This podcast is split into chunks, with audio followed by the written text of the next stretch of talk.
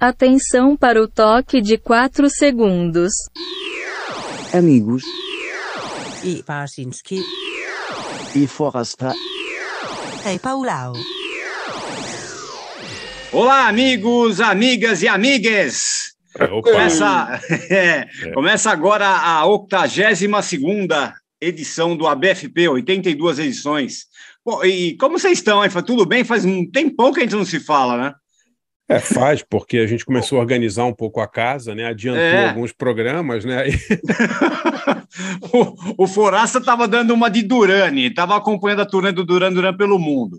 O, é. o Barcinski, o Barcinski é o seguinte: o cara tá tão cheio de compromisso, cara, que sério, tá mais fácil marcar entrevista com o Lula do que com ele.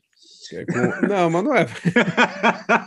mas, mas é justamente por causa de um dos projetos do Barça, né, que a gente está aqui reunido hoje para esse podcast, né? Exato, exato. Não, na verdade a gente está. A gente, a gente vai falar aqui com um cara. Eu sempre, sempre disse isso, e não é porque ele está aqui, não. Já falei isso longe dele também.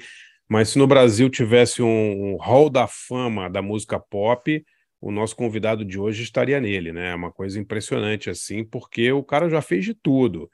Ele foi, é, né? Músico, cantor, intérprete, depois ele passou a ser produtor, depois ele foi executivo de gravadora, trabalhou na RGE e na Som Livre por décadas, fez música de novela, lançou banda. É o cara, assim, desde o final dos anos 60 até hoje, uma história incrível na música brasileira, né, Pauleta? É, pô, cara, cara astro internacional, pô. Estamos aqui é, com... Exatamente. É. É, galã, galã. E Nós pode aqui... conferir no YouTube que eu, então, tem os vídeos lá dele galã de camisa aberta, mostrando peito ali nos anos Pô, 70, cara né? é o... na TV. É, é, é não, impressionante, é. Então, nós estamos aqui com o Steve McLean, né, Barça? Exatamente. é. é. Não é pouca coisa, não. É, Steve McLean, popularmente, o, o, o, eu acho que o Steve McLean que é o popularmente conhecido, né? É verdade. Mas é, o nome, o nome artístico do nosso amigo Hélio Costa Manso, palmas para ele. Aê, é, bem-vindo, Hélio. Obrigado. Obrigado, obrigado. Escuta, 82 segundo episódio, só me chamaram agora também? É, tem isso. É, é. que a, é. Gente chama, a gente chama de acordo com a idade, Hélio. Entendeu? Ah, tá bom. que sacanagem! Não, com a experiência, vai, com a experiência. É o que a gente está falando. A gente estava ensaiando antes, a gente estava ensaiando antes, é para até chegar num nível bom é que a gente se sentisse capaz de te entrevistar, Hélio. Essa é a jogada. Exato, exato. Tá bom, tá bom. Mas só fazendo uma breve bio do Hélio aqui, o Hélio é, começou no final dos anos 60, né, nessa, naquela geração ali da, das primeiras gerações, segunda geração, vai, digamos, do rock paulistano. É, e no início dos anos 70 ele montou essa banda chamada Sunday. Na verdade, o velho vai contar, mas ele teve algumas bandas antes também. E foi uma das grandes bandas da cena de, de domingueiras né, de São Paulo, que se no Rio a gente tinha aquelas cenas de baile muito centrada ali no, no na Baixada Fluminense, né, naquele ideal de Olinda, é, Cassino Bangu e tal. Em São Paulo, que pegava mesmo nas domingueiras ali no Círculo Militar, no Harmonia, no Paulistano, muitos clubes. E o Hélio fez parte, faz parte ainda dessa banda Sunday, que é uma banda tradicionalíssima dessa época aí. E depois a gente vai falar como, como essa galera da, da cena de, de domingueiras e dos bailes dos anos 70 dominou o pop brasileiro, né, Hélio? É impressionante assim a quantidade de gente que veio de lá, né? É, eu acho que a formação de todo mundo que queria tocar música na época era, era participar das domingueiras. Né? A diferença de domingueira para baile é que as domingueiras ocorriam basicamente nos clubes e duravam, em geral, elas aconteciam aos domingos, obviamente, e às vezes aos sábados também, e duravam umas três horas. Já o baile era aquela coisa que tocava de tudo, tocava samba, tocava rock and roll, bolero e companhia limitada, e durava cinco horas até hoje, começa tipo 10, 11 horas, acaba às 4. haja, haja fôlego, hein? É, não, é impressionante porque. E haja repertório, né? É, isso que eu ia falar, né, Pauleta? As bandas que tocavam, é, seja no, fosse no Rio ou em São Paulo, em qualquer lugar, né? No Nordeste, a cena de bailes foi gigante também. É, é uma galera que tinha que, que desenvolver um repertório muito eclético, né? Os caras tocavam de tudo: rock, pop, é, sei lá, o pessoal lá do, do Lincoln Olivetti, o cara tocava Emerson Lake Palmer nos bailes, sabe? Tocava é. Jethro Tull no baile, misturava com Gilberto Gil, aquele abraço, era uma, uma geleia geral mesmo, assim. Então é, é, é muito... E, e, e, tinha dois tipos de, de, música para dançar é, junto e música para dançar separado, né? Tem esse negócio. Tinha um, momento, tinha um momento que era para dar aquela agarradinha também. A, a banda tinha que ter isso aí no repertório, né? Tem até hoje, né, Hélio? Você sabe que no círculo militar, quando tocava música lenta e o, e o, e o casal se aproximava um pouquinho mais, os seguranças iam e separavam, assim, não deixavam ficar. Sério? É, é aí é, dá, tocar, você fazia baile na época do Médici, né, pô? Ele fez é, no lugar na época do Médici, pô. É, é os filhos a, ficavam vigiando, né? A ditadura estava presente em qualquer lugar, né? que coisa. Até, até, na hora de dar aquela, pegar aquela, aquela, você com aquela blusinha ali, né? Aquele, aquela cacharel bordô, né? Chegando na menina tal, né? E, e tinha, um, tinha um chato para ela ficar te fiscalizando. É dureza, né? Os, os chatos atravessam décadas, é, é, séculos e não, não nos abandonam jamais, né? Verdade, verdade. Você sabe, você sabe que tinha meninas que iam, às vezes, nessas domingueiras e, e rolava muita luz negra e, e se a menina tivesse de sutiã, claro, era um escândalo. que legal! Putz.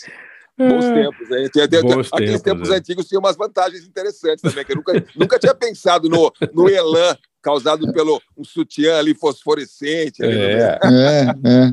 Fluorescente, é verdade. Não, mas o Hélio vai contar aqui da experiência dele como arranjador, como produtor, como executivo de gravadora, cara que trabalhou em trilha sonora de novela. Tem uma história gigante aí na música brasileira.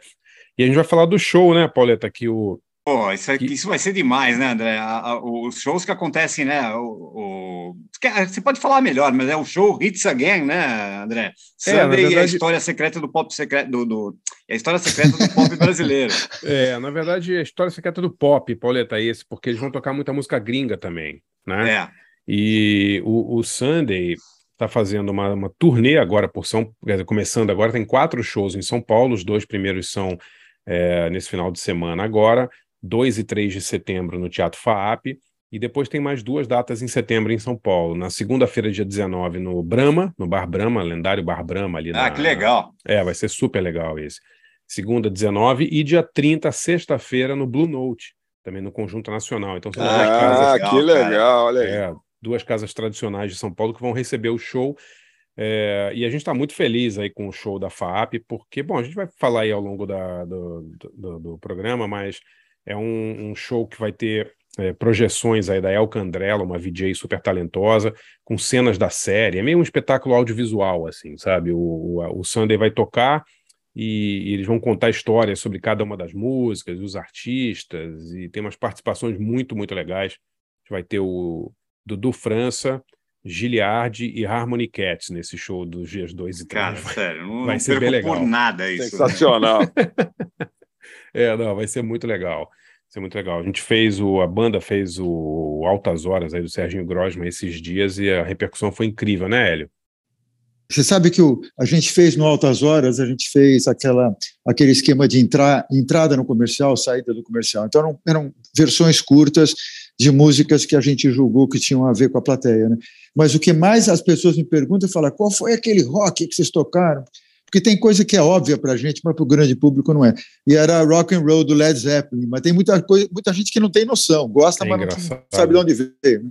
É, eles tocaram o começo clássico do, do, do rock and roll do Led Zeppelin, com aquela, com aquela coisa de bateria lá, o, o Gel Fernandes, o baterista, né, fez e tal. Mas é verdade, muita gente não reconhece, né, Hélio? Acho e, que o único ali do programa que, que reconheceu todas ali foi o Marcos Caruso, né? O cara cantava todas as músicas que eles, que eles tocavam. Né? É, foi engraçado. Ele cantava, cantava e fazia os passinhos também. É, foi, muito, foi, muito, legal, cara. É, muito bom mesmo. Foi muito legal, muito legal. Mas então o tema hoje tem a ver com, com o Sunday, né, Pauleta? Tem, pô. A gente recebe o, o, o, o criador e o líder da banda Sunday. A gente vai falar o quê? O tema é. vai ser músicas que falam de domingo, né? De claro, domingo, né? né? De Sunday, é. né? É. E é um dia polêmico, aliás, porque isso é uma questão interessante, porque você vê que tem muitas músicas é, que tem a ver com domingo, que tem uma coisa assim, em vez de ser uma coisa de baile, festiva, são uma, música assim mais, mais melancólicas, a pessoa acorda assim meio reflexiva, ou até meio, meio não sei se é de ressaca, é ressaca moral, assim, né? Ou até meio, meio assim, meio, meio, meio, músicas meio acridoces, né? Tem várias. Eu tava, quando eu fui dar uma olhada nas músicas de domingo, é, percebi várias dessas. Não sei se vocês já refletiram sobre isso. Já. Ah, já. sim. Acho que o, do, o, domingo sempre começa muito bem e aí vai dando final da tarde, assim, vai dando aquela depressão. depressão do domingo, né? Por isso que a, a domingueira era, era tarde, né, Hélio? Então, o pessoal. É, a domingueira era de sete. É, era de 7 às 10 em geral, não, era, não durava mais do que isso. Pô, mas tá, é... é... uma hora legal, é a famosa hora que depois virou a hora dos Trapalhões do Fantástico, que era aquela, tocar aquela musiquinha, batia aquela deprê, né? É, é, quando entrava o Fantástico, é que acabou o mundo, né? Vai ter que esperar mais uma semana. é, exato. Exatamente. Ai, ai, muito bom. Então vamos lá? Bom, então vamos lá. A gente. Eu começo, Pauleta? Começa aí, começa aí. Tá, eu, eu, eu tinha escolhido uma música aqui que o Forasta falou que eu já tinha tocado no programa, que era uma meio óbvia, mas que eu amo, que é Domingo à Tarde, do Nelson Ned, a música deprimente pra caramba, mas é linda, é, né? Já tocou, já tocou. Não, não, tranquilo, tranquilo, é. não lembrava. Mas eu escolhi outra música também não muito feliz também, que é Sunday Morning, do Velvet Underground, né? Do, do é, disco da banana. Né? que pô, é uma música, a sonoridade tem tudo a ver com a manhã de, de domingo, né? Especialmente a manhã de domingo deles, né? Que devia ser a rebarba da festa de quinta-feira, né? Devia ser. É. Imagina, né? É, uma música muito linda desse disco maravilhoso. Aliás, o, o Forasta estava em Nova York. Você conseguiu ver a exposição do Lou Reed, Xará? Jesus, eu fui ver a exposição do Lou Reed, amigos. Vou Foda, contar né? para vocês que não é pouca coisa. É, é, a, história, a história, rapidamente, é a seguinte: o, a, a, a, o Lou Reed, quando morreu, deixou todas as coisas dele para mulher, para Laurie Anderson, também artista, né? E, e para a irmã. E, e, mas aí a, a Laurie Anderson com o Don Fleming, né, que é um produtor, é, enfim, de grandes bandas, Sonic Youth, Pixies e tantas outras, e, e, e, e também é, dono de banda, né, é, é, do Gumball e outras que eu não vou lembrar, eles organizaram uma exposição, eles doaram, a Laurie Anderson doou isso para o público. Tá? Então, pra, então, isso aí hoje faz parte do acervo da New York Public Library for Performing Arts. E aí montaram uma exposição do Lincoln Center que é sensacional, porque é material assim super antigo, tem assim do, do diploma de formatura dele é, na, na, faculdade, a cartas que ele trocou é, com gente como Paul McCartney e, e assim histórias do Velvet, vídeos, fotos é, memorabilia, mas assim, mas também não, não, é, não é uma coisa babona, sabe? Também não é muito cronográfico, é, é, é mais é mais é, é mais temático assim. Ficou muito legal, a gente ficou horas assim, ficou muito legal a exposição mesmo. Aliás, assim, só de curiosidade para quem tiver quem tiver interesse, eu não vou escrever uma matéria sobre isso, mas enfim, de repente eu dou umas tweetadas aí, boto umas fotos legais aí, se quiser dar uma olhada no meu Twitter @forastieri, só para as pessoas verem, porque eu fiquei fiquei lá fotografando, assim, babando, assim. Muito boa, Xará. Foi boa dica, eu não sabia que ia ter, foi dica sua e valeu demais a pena. É, eu estava eu tava lendo sobre a, sobre a exposição e parece que o, tinha umas coisas do tipo assim, é, fitas cassete que o, o o Lou Reed fez em 65 com músicas dele. Xará, ele... Todas que você puder imaginar, Tudo, né? todas. Né? Aquela, aquelas, é. aquelas, aquelas fitas antigas de rolo, fita cassete de monte, papel, le, as letras, assim, é que eu você virou para o lado, assim, umas 20 letras que ele escreveu Foda. Kill Your Sons ali, rabiscado no, no, no, bloquinho, sabe, essas coisas. É, Muita demais, coisa né? desse tipo que ninguém nunca tinha visto, porque era, era arquivo dele, ele, e ele guardava Sim. tudo, e ele guardava tudo, doidão, não sei o que, mas ele guardava as coisas, sabe? Pô, e, então, não, tem, tem disso até as armas dele de Tai Chi, porque ele ficou 20 anos no final da vida fazendo Tai Chi, é. e tem lá aquela lança, espada de Tai Chi, tudo tem, assim, é, mu é, muito, assim, ao mesmo tempo não tem, não tem assim, a jaqueta de couro, não tem, assim, essas coisas, sabe, mais, mais disposição, é uma exposição voltada para o lado criativo, sabe? Sim. Por isso que é, ficou, ficou, é muito, é muito para fã, né? Claro. Mas assim, mas é, é, é, é, é incrível, é incrível assim, é como o cara tinha, tinha as coisas e, e que história de vida louca que ele teve, interessante, que, que figura e ele é a cara de Nova York, né? Então foi muito legal também ver isso em Nova York. Eu estava lá dando uma passeadinha é. e foi demais. E foi aonde é na, é na, Biblioteca Pública do Brooklyn, né? Na, não, não, é, não? É, é, no, é, no, Lincoln Center, Xará. Ah, é no Lincoln Center? É, é no, é na New York Public Library for the Performing Arts. Eu não ah, conhecia ah, tá. livraria que tem na, no, no, Lincoln Center, mesmo pertinho ali do, do Central Park. Aliás, eu Sim. fiz a tour dos velhos, porque eu também assisti o um show do Duran Duran com a abertura do Chic E Sério, cara? No Madison Square Garden, lotado, assim, abarrotado. E a gente veio também no sábado um show que foi, para mim, foi histórico também, que foi o Peter Hook tocando, uh, tocando fundamentalmente Joy Division. Ele fez um show de 2 horas e 40 minutos. É Caramba. Mesmo? Que legal. Não, eu tocou todas as músicas. Eu tocou todas as músicas do Joy Division, inclusive todas que eu nem sabia que existiam, não lembrava mais, e mais é. algumas do New Order, mas foi um show do Joy Division, basicamente. Foi, foi... Esse, esses dias aí tava, de, é, tava dormindo ali, né? De madrugada tô, deu um, uma notificação do celular, era um, uns dois, três vídeos do, do, do Forasta com trechos do show ali, cara. Sério. Pô, que muito legal isso. Cara, cara eu, muito legal. Vou te falar, você que morou em Nova York, você é sortudo, cara, em Los Angeles também, porque assim, pra gente que gosta dessas coisas, o Hélio também tirar igual. Pô, é duro, né, cara? A oferta cultural, de museu, de coisa grátis, é, de festival, de show desse tipo. Sabe quanto era o preço do show do Peter Hook? Hum. 50 dólares. É. É isso, cara. É incrível, né? É, é uma cena, é, é uma cena aberta para todos os estilos, né? E tem público é, para todos os estilos, tem lugar para você escolher onde fazer, é impressionante tudo, né? Tem ópera, tem jazz, tem, tem, tem eh, teatro incrível. E tem muita coisa grátis. Agora que é verão, muito festival grátis, sabe? Bem, bem. É, é aquilo, né? Algum dia a gente, quem sabe, chega lá, vamos fazer figa. Não, vamos não chega não. Não, não, tem menor, não, tem a menor possibilidade. Esperança nenhuma. é a última que morre. Faz, pode, pode fazer várias figas, viu?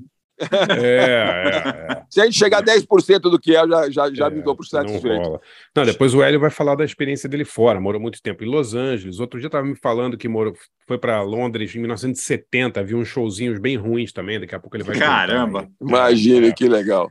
E que mais você então, tocar, Barça? Então vamos lá, o Sunday Morning com Velvet e depois uma música que eu amo, que é Domingo 23 do Jorge Ben, né? Acho que é do disco do finalzinho dos anos 70, aí uma música lindíssima também do, do Jorge, né? Uhum. É, Domingo 23 é dia de Jorge, música maravilhosa. Vamos ouvir então aí no especial Sunday e músicas sobre domingo. Primeiro Sunday Morning com Velvet Underground, depois o Jorge Ben com Domingo 23. Já voltamos com Hélio Costa Manso.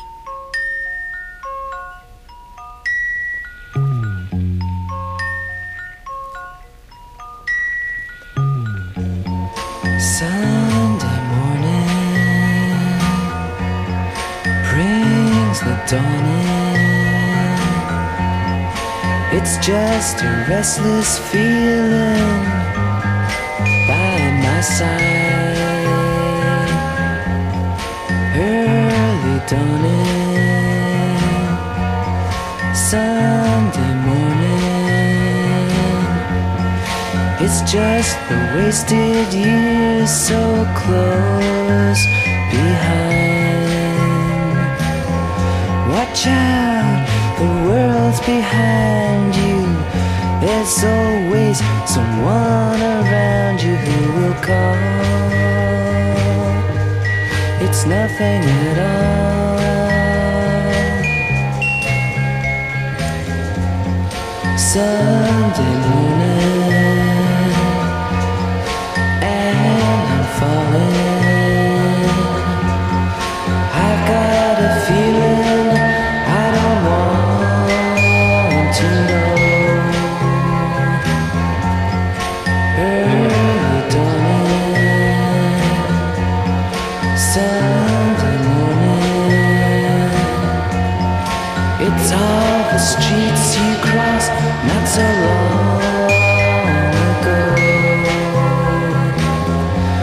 Child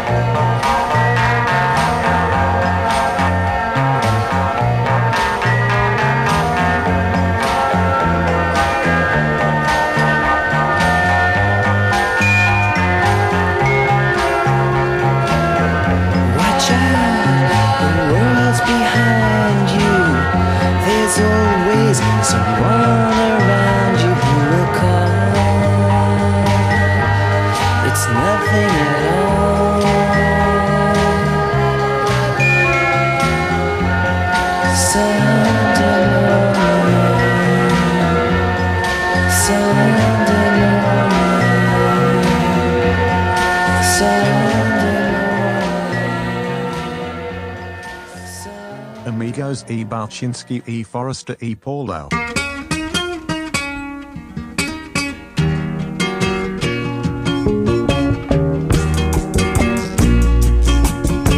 Domingo 23, domingo 23 é dia de Jorge, é dia de Jorge, é dia dele passear, dele passear no seu cavalo branco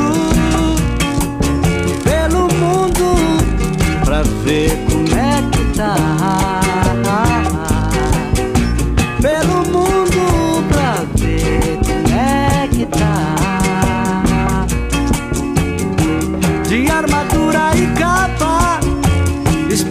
forjada em ouro, gesto nobre, olhar sereno de cavaleiro guerreiro justiceiro, imbatível ao extremo. Assim é Jorge, salve Jorge, e viva, viva, viva Jorge.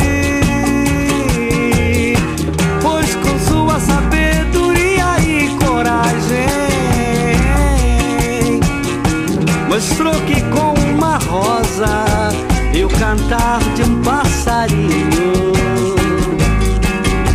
Nunca nesse mundo se está sozinho.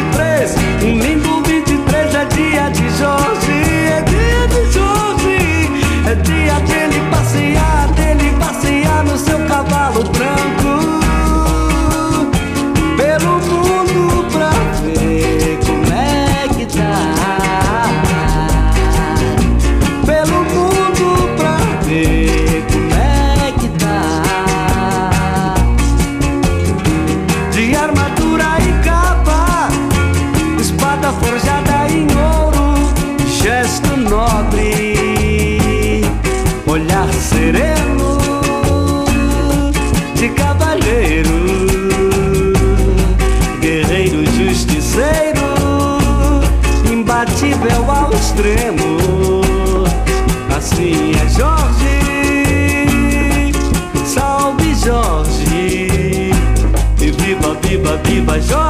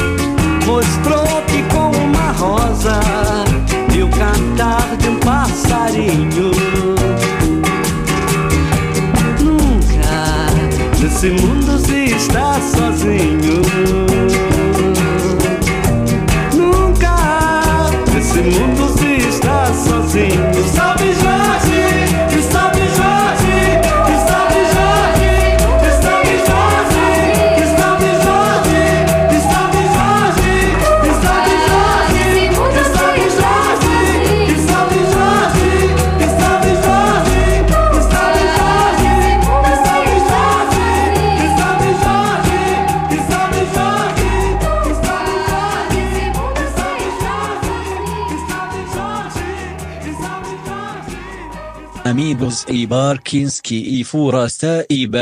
Ouvimos aí nesse especial de músicas sobre domingos, é, primeiro Sunday Morning, a elegia a, a, a, ao bode de domingo de manhã, né?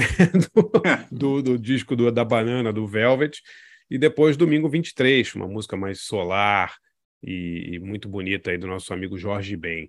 E minha dica de hoje é uma dica literária. Só, só, antes de você falar a dica, só para eu lembrei de um negócio muito legal. Você viu que na semana passada um cosmonauta russo ali filmou, é, fez umas imagens do espaço e gravou a Amazônia da, da, da estação espacial ao som Sim. de Jorge Ben, com mais ah, que é? nada. Porra, você viu isso? Legal, cara. Não, não é. vi não. Que legal. É muito mesmo, legal. Depois quem, quem puder procura na internet aí, cara. É o, tá. o essa filmagem. É, o nome do cara é Oleg Artemiev, que está na, ele tá na ISS. Tá. Ele filmou a Amazônia de cima e, e na hora que ele estava filmando, ele estava ouvindo Jorge Ben, cara. Pô, que legal, cara. Que legal. Bem legal. É, o Jorge Ben é foda, né? Tem, tem rolado no, na internet uns clipes aí do Jorge Ben. Ele tocou muito na Itália, né? Então tem uns clipes dele na RAI, cara. Não sei se vocês já viram esses Puta, clipes. Eu, assim. eu, não sei quem é que tá espalhando esse troço. Eu tenho trombado Puta com esses clipes também incríveis, né? É cada um mais foda que o outro. Ele na época do, do... Um pouquinho depois, né? 76, assim, né? Tocando música do Tábua de Esmeraldas no TV ele num programa de auditório, andando pelo auditório, assim, cantando. Porra, é, cadê Tereza? Em italiano, é foda, né, cara? Um charme, cara bem vestido, bonito pra caramba, puta cantor. É, é demais, realmente. Procurem aí Esse esses clipes do, do Jorge Ben, que são sensacionais. Legal. Minha dica, é, minha dica é um livro que eu comprei, porque acabou de sair, mas não consegui ler ainda, mas eu tenho certeza que é foda, por isso eu estou indicando que é uma, é uma coletânea dos textos que o Billy Wilder fez para jornais e revistas antes de ser cineasta. Acabou Cara. de sair no Brasil. Chama Billy Wilder, um repórter em tempos loucos. É, nem sabia que ele tinha, nem sabia que ele tinha tido cara, essa carreira antes. Assim. Ah, é. O, o, eu tenho, cara. Eu tenho, eu tenho gringo.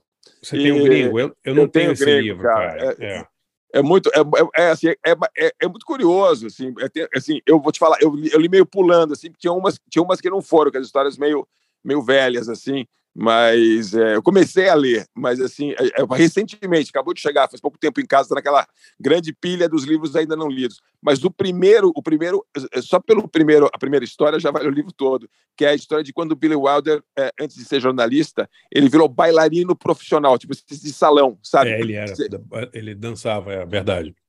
É sensacional, dançarino profissional, nem bailarino, né? Pô, que legal. Esse, eu não fazia ideia, tá saindo no Brasil. Por que, que publica esses troços no Brasil, cara? Incrível, né? É incrível, né? Mas saiu. Saiu em português. Porque esse livro é, é alemão, né, cara? É um livro alemão, porque ele escreveu em alemão, foi traduzido para o inglês, né? E agora, incrível. Que bom que alguém está lançando. É, o, o, Billy Wilder, o Hélio, antes, ele, ele é austríaco, né? Ele nasceu no, num lugar que pertencia, na época, ao Império Austro-Húngaro, né? Mas ele, ele saiu da Alemanha nos anos meio acho que em 1933 foi morar, foi morar em Paris, fugindo do, da perseguição nazista e tal, mas ele teve vários empregos ali antes e um deles foi jornalista.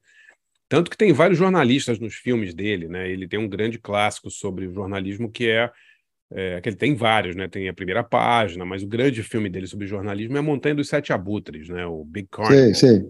É. Um filme maravilhoso com Kirk Douglas fazendo um um, um, um picareta. é, ele é um mega repórter fodão que tá, tá, tá decadente porque perdeu o emprego por causa de bebida e tal, vai parar num jornal do interior lá do Novo México e descobre um, um coitado que ficou preso numa, numa, numa, numa caverna, né? E, e, explora a história do cara. É maravilhoso o filme, mas o Billy Wilder sempre foi obcecado aí por histórias de jornalismo e Tô louco para ler esse livro, acho que deve ser bem legal. Tá? Então é isso aí. Billy Wilder, um repórter em tempos loucos, acabou de sair pela DBA. Ô, Hélio, vamos falar dos shows que você viu aí. Você estava em Londres em 70, é isso? É? Cara, a primeira vez que eu saí do Brasil, fui para Londres, fui estudar lá. E aí estou lá passando por Piccadilly Circus e tem lá, não lembro o nome do local. Acho que era Talk of the Town, se não me engano. E aí vi lá alguém, alguém fazendo show. Entrei pra, pra, sem saber o que era era um cara chamado Little Stevie Wonder, tinha na época, acho que não mais que 16 anos de idade. É. Eu lembro que ele começou a tocar, a primeira coisa que ele fez, ele pegou uma gaita, começou a tocar, eu não acreditei. É, eu nem sei se eu conhecia ele, né, em 1970, o que, que ele já tinha feito? Eu não lembro, Barcinski. É, ele estava tava prestes a começar a, a, grande fase dele, que começa ali em 72, 73, né? Tipo. É. É, não é? é? Impressionante, assim. Você viu ele em 70, é isso? Eu vi ele em 70 e ainda era Little Stevie Wonder. Little Stevie Wonder. É. hum, que legal. Deixa eu, ver, deixa eu ver quantos anos ele tinha em 70. É isso aí. Pera. É, ele é, é, não, tinha, ele tinha 20 já, 19 anos em 70. Ainda, ainda era o Little, é? Era Ainda era Little, pelo menos no, no cartaz do, do local era. Tá, caramba, que legal. E ele tocou o quê? Fingertips, aquela, aquela, aquelas coisas. Ah, não mais... lembro. Não, não, lembro mais. Eu. Pré, pré, pré o, o Songs aqui. Nem sei se tinha, sei lá. É, é, eu lembro que ele tocou. Eu lembro que ele tocou bateria numa música. É, é. Enfim, era bem ele, né? Até hoje. Né? Que legal, que legal. E você viu, você viu, você viu quem que você viu assim morando fora? Você morou em Los Angeles muito tempo também, né? É, morei em Los Angeles e aquela coisa que vocês falaram. É, tem tanta coisa. Eu cheguei em, em agosto, o primeiro show que me apareceu era no Fórum, era o show do Neil Diamond, que nem era um cara que eu gostasse tanto assim. Mas, cara, que, uma coisa impressionante, o Neil Diamond no palco. Ele, eu lembro que ele levantava o braço assim para chamar o público, e eu pensava assim: se esse cara com o braço levantado ele pedir 100 dólares para cada um, todo mundo vai dar. é. Ele tinha essa coisa meio pastor, assim, né? Sim, e, ao, dizem que ele tentou, eu não sei se é verdade que ele, que ele em algum momento ele foi foi pregador ou pastor, alguma coisa assim, mas ele tinha, era muito interessante, bem, bem legal o show. Qualquer e... show é legal, né? Eu vi o Rolling Stones. Eu, conf, eu, confesso que eu amo a trilha de Fernão Capelo Gaivota, cara. Ah, Adoro. Não, sim, sim. Eu, essa eu gosto mesmo. Assim. É muito legal. Não, ele é bom, ele é bom compositor. É. Ele cantando, eu acho ele meio canastrão, assim, quando ele canta, aquela voz grave dele, assim. Mas ele é, é, é uma personalidade, não há como negar. Né? Você viu os Stones em que ano, Hélio? Eu vi os Stones possivelmente em 90. Ah, tá. Mas eu lembro. Tudo bem, depois. Eu tá, acho, que era o, tá. acho que era o Voodoo Lounge. Sim. Acho que eles entravam com, com Not Fade Away, do Buddy Holly. E eu lembro que quando começou, eu falei, nossa, que som ruim, porque estava ruim mesmo. Sabe, estádio, né? Então, o, o, técnico de som começa com tudo meio grave para não é. arriscar muito, aí vai abrindo devagarinho, vai abrindo. Aí na segunda música já estava legal e ficou ótimo mas me impressionou eles abrirem com Not Fade Away, né? Caramba. Let me tell you, let me tell you what I'm gonna do, sabe? Já ficou sim. bem assim, cara de abertura de show. Meu. Sim, sim. E no Brasil, você viu muito show? É porque nessa, naquela, nessa época, assim, o Steve Wonder veio para o Brasil, não veio? Nos anos 70? Ele tocou, tocou no teatro, ele que tocou no teatro da Record, não? É, exatamente. É. Esses tocou, vinham, né? tocou. Né? Ray, Ray, Charles tocou, né? Vocês viam esses caras que, que tocavam? James aqui? Brown. James, James Brown, Brown tocou né? no Teatro Municipal de São Paulo, foi assim uma coisa, muita gente achou um absurdo, né, abrir o Teatro Municipal para o James Brown.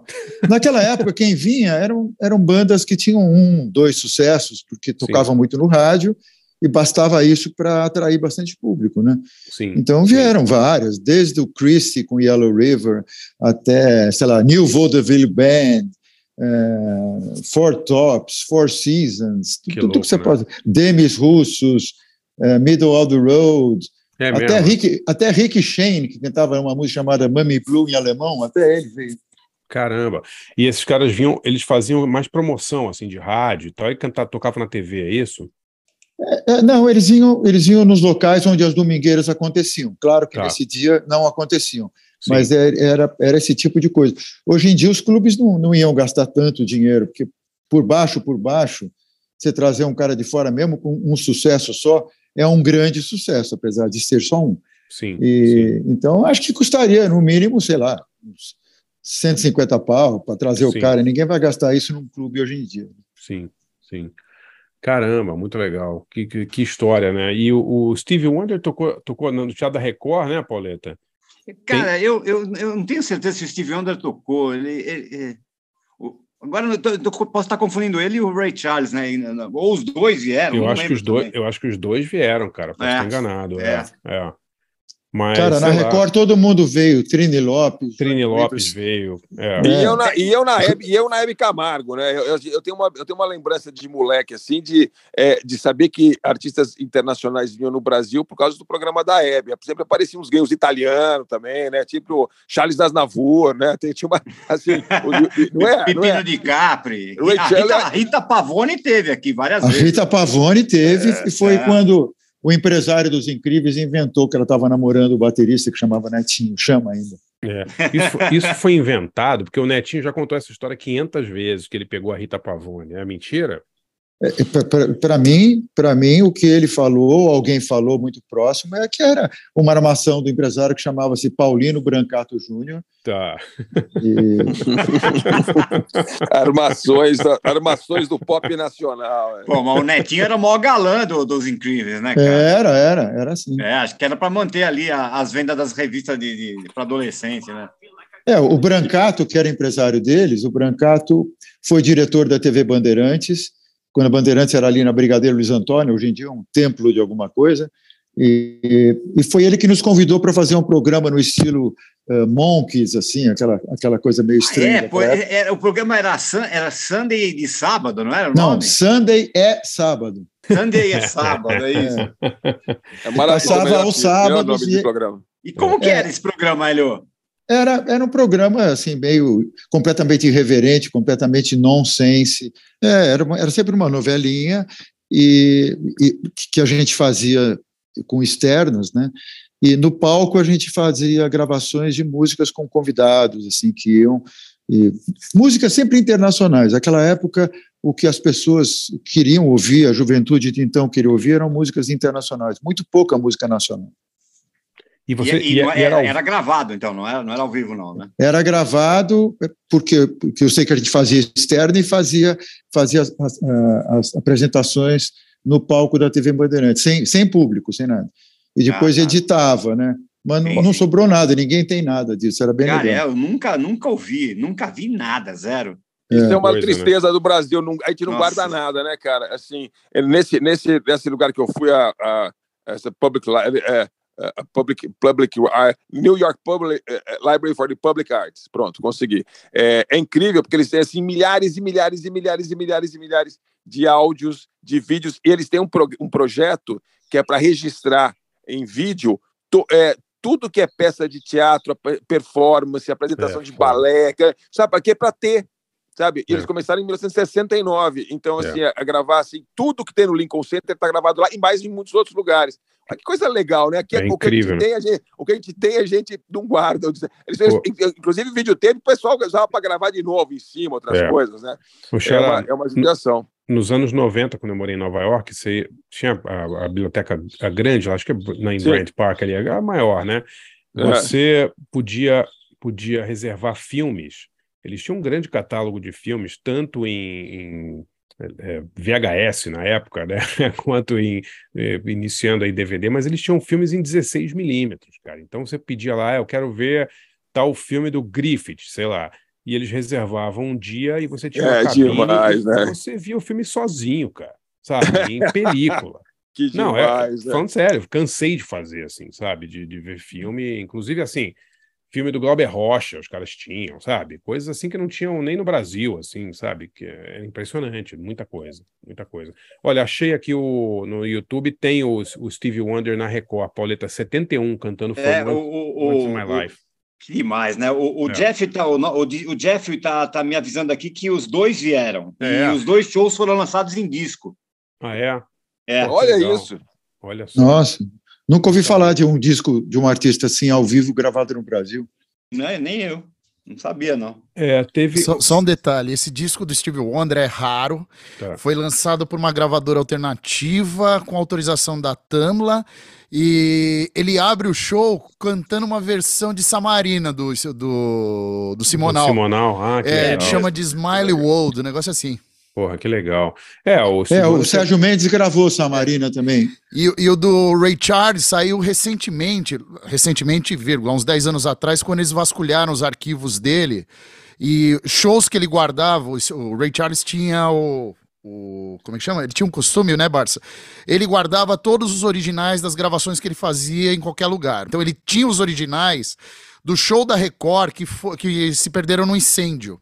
Tá. E quando vasculharam os arquivos e começaram a relançar, esse show do Brasil foi relançado há, há coisa de alguns anos atrás. Porra, que Nossa, legal. que legal, hein? E, é Bem o quê? Legal. Começo dos 70 também? Deve ser, Por né? aí, preto e branco, tá? Nossa, foda, né, cara? Uhum. Foda. Que legal. É, muito legal, muito legal. Quem agora, Pauleta? Sou eu, sou eu. Então vai. Vamos lá. Escolhi duas aqui para o nosso tema de hoje, né? Domingo, Sunday. Estamos aqui com o Hélio Costa Manso, da banda Sunday. E nada mais é, propício do que a gente separar músicas com Sunday. Então, aqui, ó, separei então é, Sunday do Sonic Youth, né, cara? Foi a primeira que me veio na cabeça. E, e eu, eu, eu, gosto muito dessa essa música é muito boa. Ela tá, ela é de 98, tá no álbum A Thousand Leaves. E o mais legal dessa música, na verdade, é até o clipe dela. Não sei se vocês lembram, é um clipe que, puta, eu acho é um clipe perturbador pra caramba, que é com o Macaulay Culkin. Você lembra desse vídeo, Basta? Lembra, Forasta? Lembro. Não, não, não lembro. Lembro, cara. lembro. É, é, uma, é, cara, é, ah, lembro. Do e a namorada, é, na época, sim. né? A Rachel Minor, né? Que é, que é atriz também, né? Ele, e... mas, ele, ele, mas ele era molecão ainda. É, é adolescente, mas eu acho que ele já estava começando a, entrar, a pisar na jaca, já, viu? É, porque o, o, o, o clipe começa, eu assisti de novo para separar a música aqui, e é, é, tudo, é, muitas cenas em slow motion, cara, e fica nele, ele já com aquele olho meio meio sonso, assim, cara, é um negócio é perturbador, assim, eu, eu acho um, puta clipe, até fui olhar aqui, é dirigido por, por é, Harmony Corrine, nome da... da Sim. É diretor. É. é. o diretor, é, é, o cara que fez um monte de filme meio, meio alternativo e tal, Isso. o cara bem da vanguarda, da vanguarda americana, e um cara é. legal. Puta, a música cês, é. Vocês estão levando, estão levando a sério a depressão de domingo, né? É, exato, e, é, exato é. e, essa é uma música, ela é uma música de, de, ah, de paixão, né? Pô, é, bem, é bem, bem, bem com cara do, da adolescente. Eu, eu achei o single dela que eu tenho, que tem, tem Sunday e tem, um, pô, tem uma versão maravilhosa de Moist Vagina do, do, do, Nirvana, cara, com o Sonic Youth, cara, é animal. Que legal. Animal. Bem legal. E bom, essa aí que eu separei e a outra, cara, é aí sim é a depressão do domingo, do domingo de manhã mesmo, né? Que é Sunday Morning Coming Down, que é com Chris, a música é do Chris Christopherson, né? Sim. E que ficou super famosa com a gravação do Johnny Cash, né? Em, sim, sim. Em, em, puta, agora não vou lembrar o ano que foi isso, mas é a música é de 68, eu acho que a gravação do Johnny Cash, é, tem uma coisa que, que, o Johnny Cash tinha um programa, né, chamado Johnny Cash Christmas Show. Sim. E, e, e, é de 78 essa gravação que eu, que eu, que eu vou tocar aqui, que, é, que são os dois juntos, né? Estava procurando aqui, o Chris Christopherson disse que nessa época ele morava no. Quando ele compôs a música, né, final dos anos 60, 70, final dos anos 60, ele morava num cortiço, segundo ele ali. Devia ser uma coisa tipo um squat, assim, né? é, que vinha uma galera ali fazer. É, fugindo de, de, de, polícia, cara, era um negócio, tinha buraco na parede, um negócio, ele estava contando aí sobre como, a, como ele compôs aí a, a, que ele pagava 25 dólares por mês, que era um prédio condenado, uma história assim.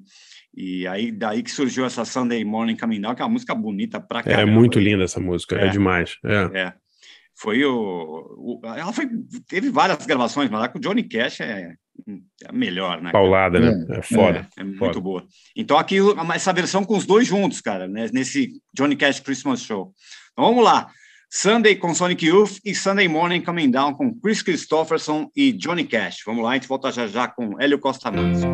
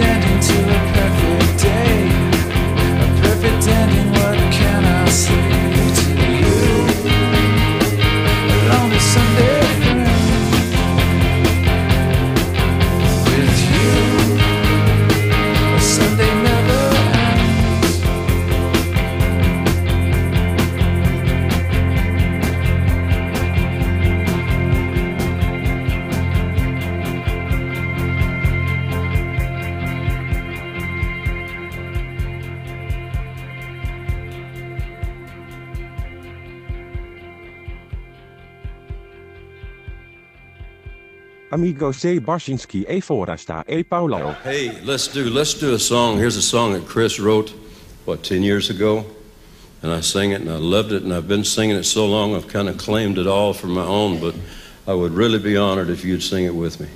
You mind? Well, up to now, that was the proudest moment of my life. This might be the proudest.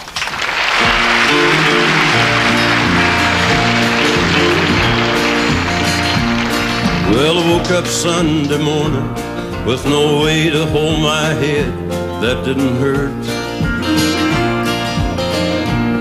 And the beer I had for breakfast wasn't bad, so I had one more for dessert. Then I fumbled in my closet, threw my clothes and found my cleanest dirty shirt.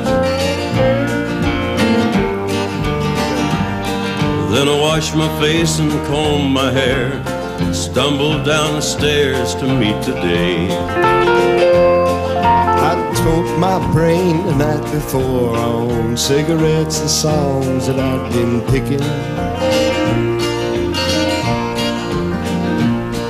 But I lit my first and watched a small kid cussing at a can that he was kicking. The empty street and caught the sunny smell of someone frying chicken. Lord, it took me back to something that I lost somehow, somewhere along the way. on the Sunday morning sidewalk. Wishing, Lord, that I was stoned. About a Sunday that makes the body feel alone. And there's nothing short of dying half as lonesome as the sound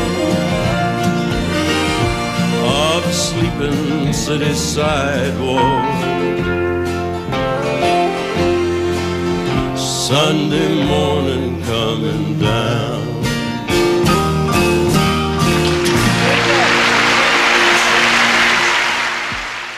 Amigos e Barsinski e Forster e Pauleiro. Voltamos aí nesse clima de deprê da, da, manhã de domingo. é, Sunday Morning Coming Down com Chris Christopherson, Johnny Cash e antes a gente ouviu Sunday, a linda Sunday com Sonic Youth de 1998. Muito legal. É, É, eu acho, dica- inter- Oi, eu acho fala, fala, interessa- Hélio. acho interessante essa coisa do intérprete, né? Eu sempre def- defendo muito o intérprete mais do que o cantor. É, você vê Johnny Cash e Chris Christopherson, nenhum dos dois são grandes cantores, mas a interpretação deles, o timbre do Johnny Cash é uma coisa que vale a pena, né? É, Eu estava vendo aqui, ah, essa versão do Johnny Cash ganhou o Country Music Awards de 1970, uma música mais tocada no país. Foi, É, foi de louco, foi essa música. Muito boa. É, acho também também tem esse negócio. Às vezes é, ninguém é, ninguém canta tão bem, mesmo quando o cara não tem do voz. Às vezes o cara ninguém vai cantar tão bem a música de- dele mesmo como ele. O Lou Reed mesmo é um caso desse. A voz dele É, era uma é. porcaria. Não, eu- mas, eu- e- eu- mas ao mesmo tempo é, é assinatura. É até difícil imaginar as músicas dele é, bem cantadas, sabe assim nesse sentido, É. sabe com uma, É, eu, uma eu técnica, sempre. com uma voz boa, né? Você tem toda a razão, Chala. Eu, eu sou a favor de proibi da proibição da regravação de qualquer música do Nelson Cavaquinho sem ser por ele. Ninguém podia cantar.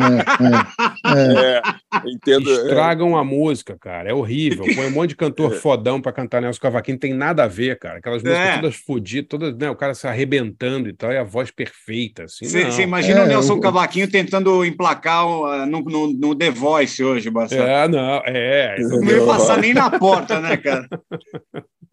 Mas você vê, mas o público é, ainda é impactado por uma, por uma voz lá em cima, né? Basta é. o cara dar um agudo que o público inteiro bate palma. É muito estranho isso. É, estranhíssimo.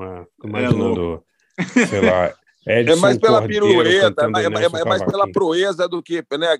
Olha que voz incrível. Aí essas, essas coisas meio é meio canto, cantor cantor de igreja, não no, não no sentido bom de cantor de igreja, mas no sentido ruim, né? Aquela coisa assim, meio. Oh, é. É, é, é, terrível. É.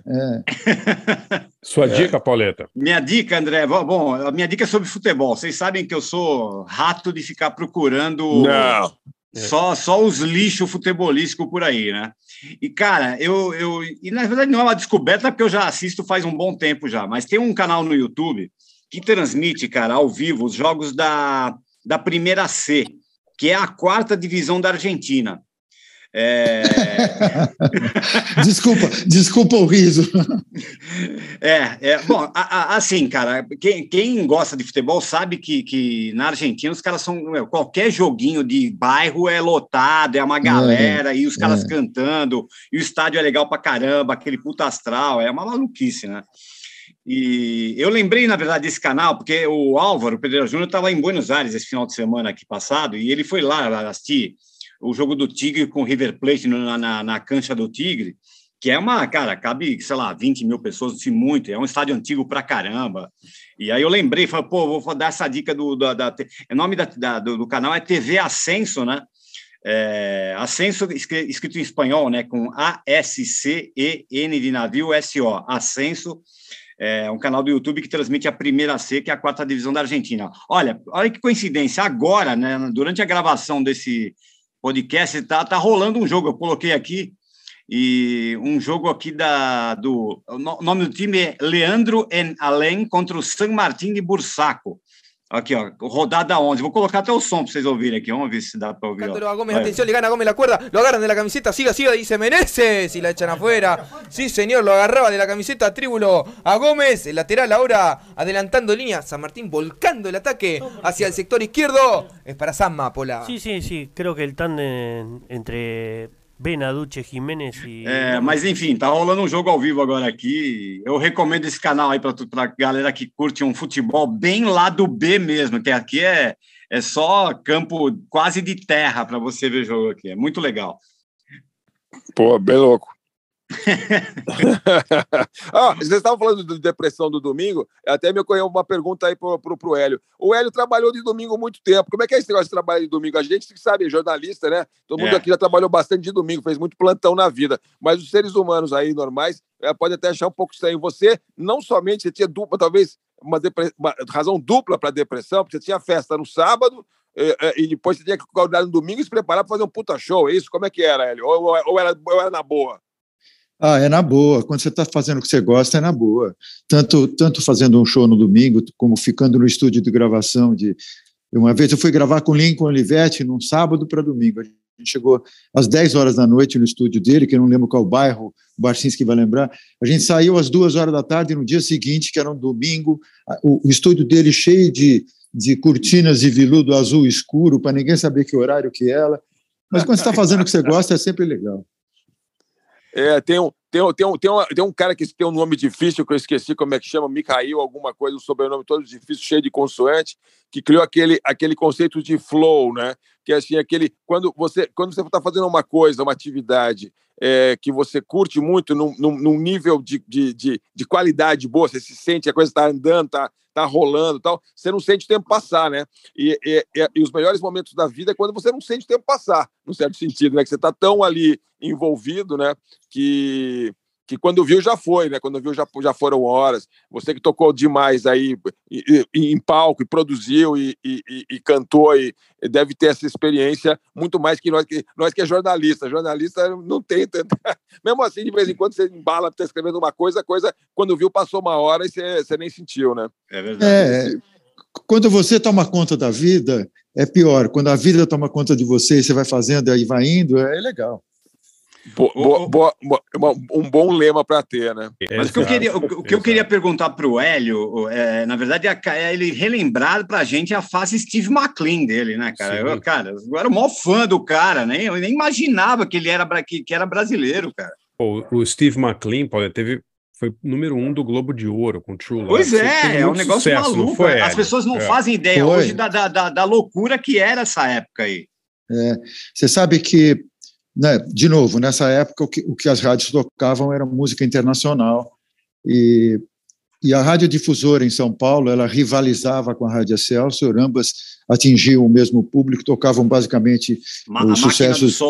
É, a máquina do som era Celsius, a difusor, a difusora era Jet Music, chamava Isso. Jet Music. É. E, e aí o diretor da difusora, ele tocava muito uma música de um ator que vocês conhecem, chamado Anthony Quinn. O Anthony Quinn, apesar de não ser cantor, ele gravou uma música chamada I Love You. Era uma uhum. música, uma, uma, melodia que tocava atrás e ele na frente ficava basicamente declamando alguma coisa, principalmente I love you, I love you, era só isso. E, a, e aí o cara falou, porra, falou com, com, o diretor da RGE de então, que era o Antônio Paladino, eles estavam é, sempre em contato, não sei o quê, e falou, pô, podíamos lançar uma música assim, declamada, não sei o quê. E aí o Paladino deu a ideia de fazer a, a área na quarta corda de bar e com alguém declamando na frente e, e me escolheu. Até então eu nunca tinha gravado sozinho, assim, só com a banda inteira. E aí o cara falou, pô, mas que nome nós vamos botar? Claro que se você botar Hélio Costa Manso, ninguém vai prestar atenção. Aí, não, vamos inventar um pseudônimo. Aí ele queria que parecesse um ator de cinema declamando. E o Steve McQueen era famoso na época, ele inventou Steve McLean e acabou ficando. é por isso o nome é McQueen. Olha então. só, impressionante. Eu não fazia né? ideia que era por causa do Steve McQueen, cara. De repente é. alguém ia confundir que ia achar que era o Steve McQueen que estava cantando. Claro, é. então, Steve é. McQueen, mas tudo bem. E essa, essa, e você gravou um compacto, é isso? Era um compacto com chamava-se Air, Air for a Great Love, chamava. E, e tu ficava tocando. E eu declamava só. Aí, um ano depois, sei lá, aí a, a, Globo começou a precisar de músicas para a novela. Para quem não sabe, a Globo no começo não tinha essa facilidade que ela tem hoje. Pra, pra todo, hoje todo mundo pede para a Globo incluir uma música em novela. Naquela época, as gravadoras, as matrizes do exterior, não autorizavam, nem entendiam o que, que, chama, o que, que era essa coisa chamada novela que fica usando música dos outros, faz um disco próprio e vai para a rua vender e está competindo com os originais que eram da, da, das outras gravadoras. Né? Realmente, se você para para pensar, é muito louco. Ninguém vai autorizar uma coisa dessa.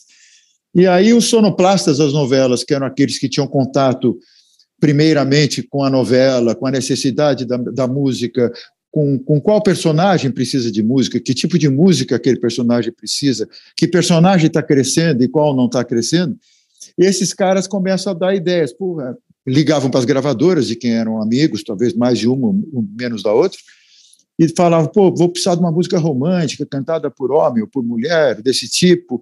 E aí apareceu uma música para alguém gravar, e aí falaram, pô, Hélio, você podia gravar e podia usar aquele pseudônimo que você usou há um tempo atrás. Aí, aí foi que eu comecei a usar esse pseudônimo aí. Que loucura. E, pô, lembra como lembra de algum dos sucessos aí, pô, dá, dá, uma, dá uma canjinha para nós aí, pô. Então, o primeiro, o After a Great Love era declamado, depois a primeira que o Steve McLean gravou para a novela chamava-se True Love, era When You Just Came Into my life, my heart starts singing for you. Era isso aí. eu lembro disso aí. É, essa daí, essa daí que foi o primeiro lugar no Globo de Ouro. Depois eu fiz outras, fiz para. Uh, era a primeira? Era Casarão, uh, Locomotivas. É, aí todo mundo começou a gravar. O Christian uhum. começou a gravar, o, o Fábio Júnior gravou basicamente uma música só para novela, que foi, que foi aquela mais romântica. Todas elas eram românticas, era, quase nunca ninguém pedia para alguém pedia para a gente gravar uma música rápida. E a gente é até gosta, gosta então... a gente gostaria mais de gravar rápida do que romântica, né? A nossa geração queria ser queria ser o Deep Purple, entendeu?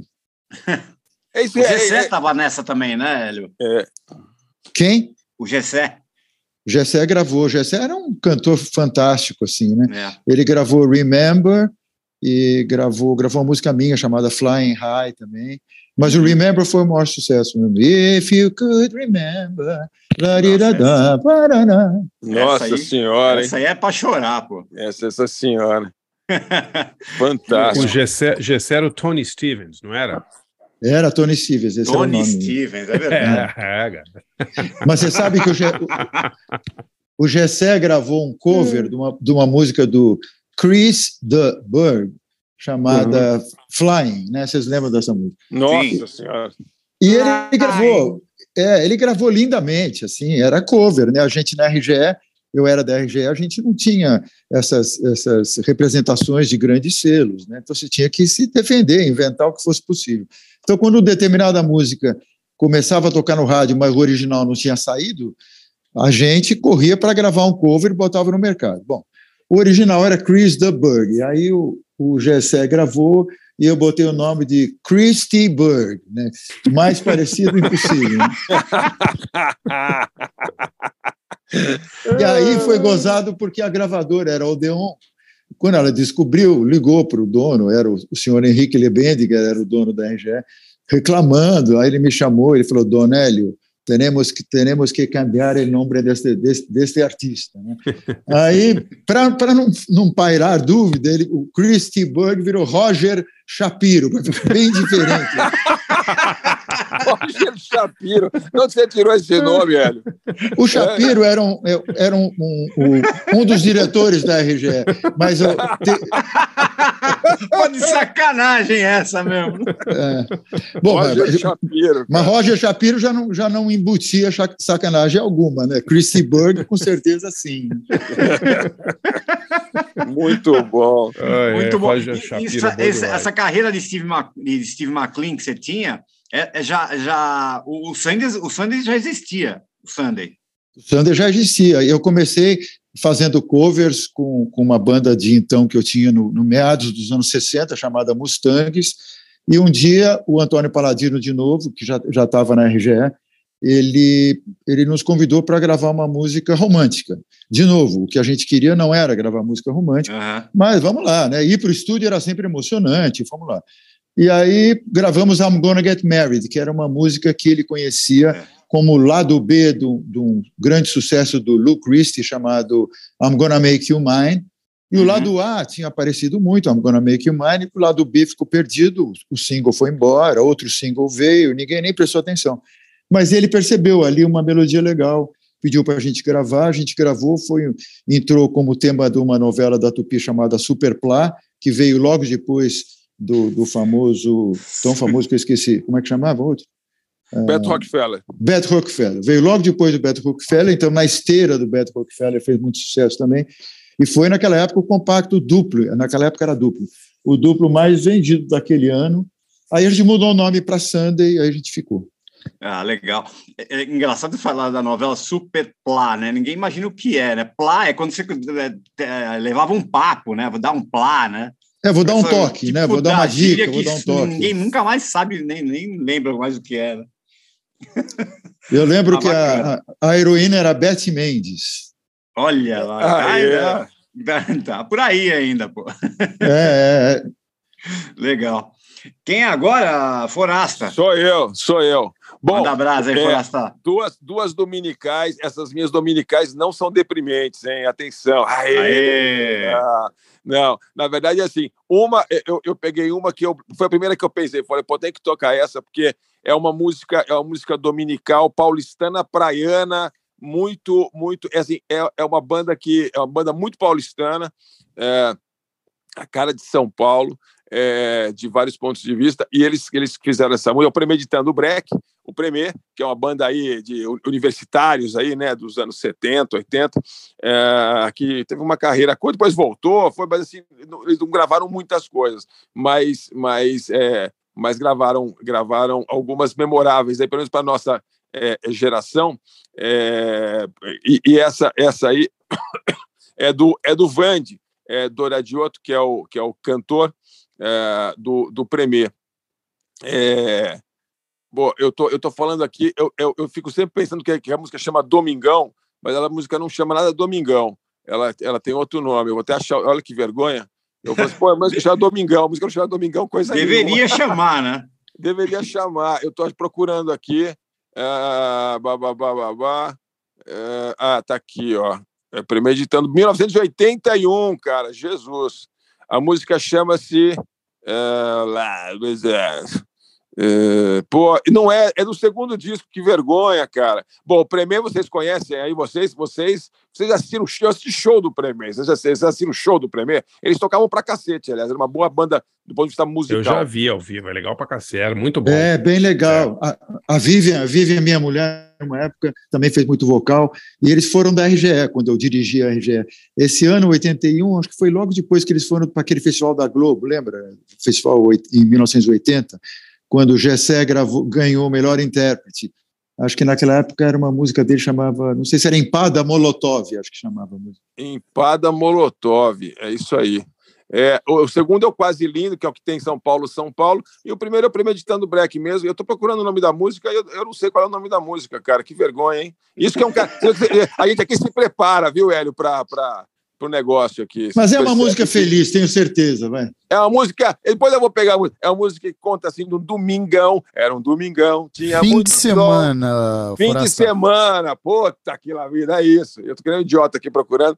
É, é, uma, é, uma, é uma história assim do cara pega, pega a família e vai passar o domingo em Praia Grande. É, praia, uma praia aqui popular aqui é, pertinho de São Paulo. E, e é legal porque assim eles, fa eles fazem eles contam essa história é, com zoeira mas com afeto. Sabe como é? É uma coisa muito acho legal assim, esse esse esse esse equilíbrio né? É como, mesmo como São Paulo São Paulo que eu toquei uma vez aqui também no podcast que assim fala de todas as desgraças de São Paulo mas é, com, com, com, também de uma é. maneira afetuosa, é, é, é uma zoeira afetuosa. Você trabalhou, quer dizer, eu nem, olha, eu nem sabia que você tinha, eles tinham trabalhado com você, Hélio. É, eu adorava eles. Outro dia mesmo eu fui ver um show deles aqui em São Paulo, e a Vivian foi, e eles convidaram ela para cantar, ela cantou umas músicas com eles. Né? Ah, que legal. Pô, então, olha, eu nem, nem sabia que, que ia ter essa conexão. Fiquei feliz aí que, que, que, que, que pintou. É, e a outra música, essa aí eu acho que você deve ter. Essa aí também é, é, também pensei logo assim, e é uma música tão legal. Essa é, é, essa é bem, bem no teu começo ali de, de carreira. Você talvez tenha até tocado, Hélio, que é uma música dos, do, do, não é dos Monkeys, mas eles que cantavam os Monkeys, que é Pleasant Valley Sunday. Qua, quase, eu quase coloquei essa. que bom, hein? Olha só, ainda bem, foi por pouco aí é porque é uma música tão legal, é uma música, na verdade, ela não é, não é deles, é, do, é da Carol King e do, do Jerry Goffin, né, que era o marido dela. É, é uma grande dupla de, de, de, compositores aí, enfim, que tem uma história incrível no Brill Build, depois da Carol King, nem se fala. É, e é uma música muito legal, assim, uma das primeiras músicas. É, eu, eu, a primeira banda de rock, minha primeira banda de rock que foi paixão na minha vida foram os Monkeys, viu, viu, Hélio? Porque é, eu não sabia nem que os Beatles existiam, mas eu sabia que os Monkeys existiam porque eles passavam na televisão, né? É, é. então é. eu era criança, ali via ter Monkeys na TV preto e branco lá em Piracicaba. E para mim o rock era aquilo ali que era rock, negócio meio doidão, assim, meio meio abilolado, né? E, e, é. e, e, tinha aqueles meus videoclipes no meio ali, né? Aquela, aquela coisa. E Não, era adorável, as melodias deles eram adoráveis, era ótimo. Acho que é o humor psicodélico, né? É, é demais, né? É, era, era o Hard Day's Night revisitado. É, exato. Exato. E as histórias muito. E aquela, ao mesmo tempo tinha aquela coisa da cultura americana, então eles iam pra praia, e daí eles iam, encontravam os caras que faziam filme de monstro, e encontravam os caras meio. uns, uns, uns motoqueiros. Então, era uma, uma espécie de uma, uma introdução à, à, à, à visão pop jovem é, do, do, do, do, é, é, dos anos 60, mas por esse filtro da televisão, que era para tornar tudo uma coisa meio palatável, pop, um chicletão, assim, né? E, mas é tipo, legal demais. E, e, e as músicas, eles têm muitas músicas boas, e essa música em particular também é uma música que logo no começo é, é, é, os Monks foram montados né, por um, um, grande produtor, tal, Don Kirchner, e, enfim, mas é, para televisão. E daí, no começo, para gravar, as músicas que não eram eles quem escolhiam, a, a banda não eles, eles que tocavam, o tempo que eles começaram, que não era nenhum problema, muita gente é, é, é, é boa fez isso. Aliás, o Hélio mesmo tocou e, e, e, se sabe essas histórias muito melhor. O Barça conta muito bem no Pavões Misteriosos histórias desse tipo no Brasil. Mas essa música, por acaso, é uma música que é, que é do, do, do, do terceiro álbum deles, é, que é de 67, é, que, e essa música é, já é já é deles, é, já, já, já não, não, é deles, mas é já tem a mão deles, eles, eles que tocaram, eles que pensaram no arranjo, eles que fizeram aí as, as uh, eles escolheram essa, eles escolheram essa música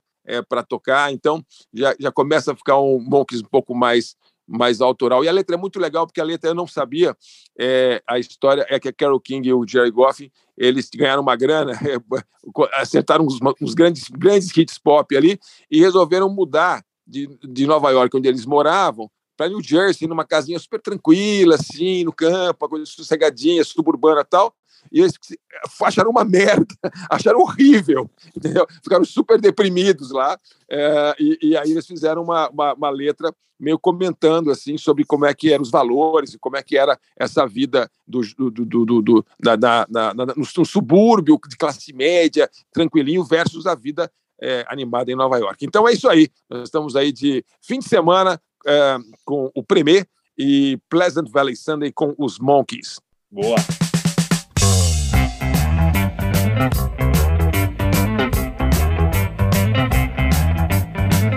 Poxa, uma coisa que eu não me esqueço é daquele domingo. Tinha tanto sol. Eu falei com meu pai, mas ele como sempre, resolveu tudo sozinho e a gente foi. Era um domingão, tinha muito sol. Meu avô na frente, minha avó atrás, o rádio a mil, que legal. O meu pai guiava, minha mãe falava, minha irmã chorava totó latia, tudo no Fuscão, que legal. Vamos indo todos, vamos indo juntos à Praia Grande, levando até televisão. Aquele domingão tinha muito sol, meu avô na frente minha avó lá atrás, o rádio a mil, que legal.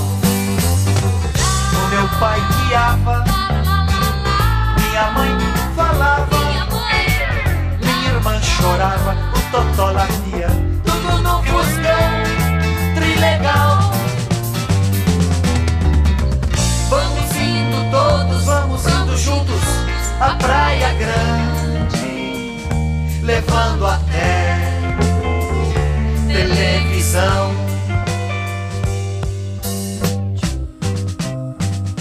chegar na praia o tempo logo fechou.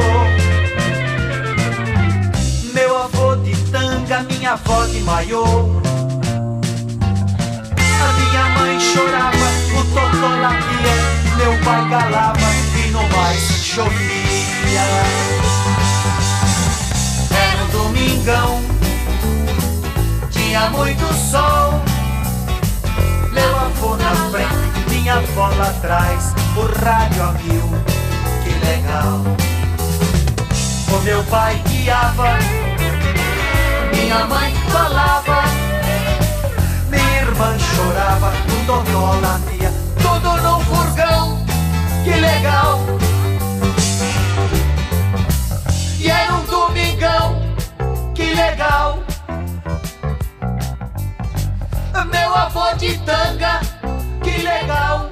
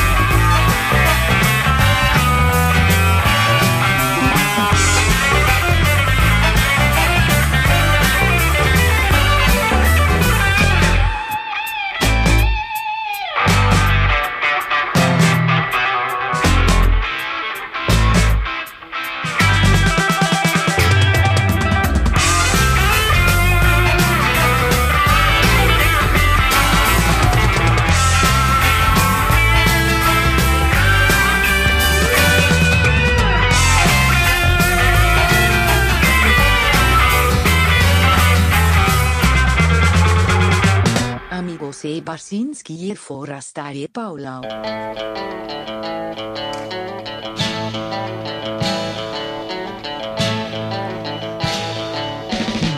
The local rock group down the street is trying hard to learn their song.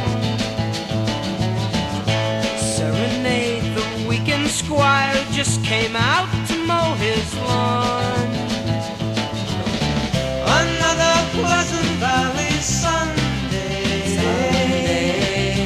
Charcoal burning everywhere. Rows of houses that are all the same, and no one seems to care. See Mrs. Gray, she's proud today because the roses are in bloom. And Mr. Green, he's so serene,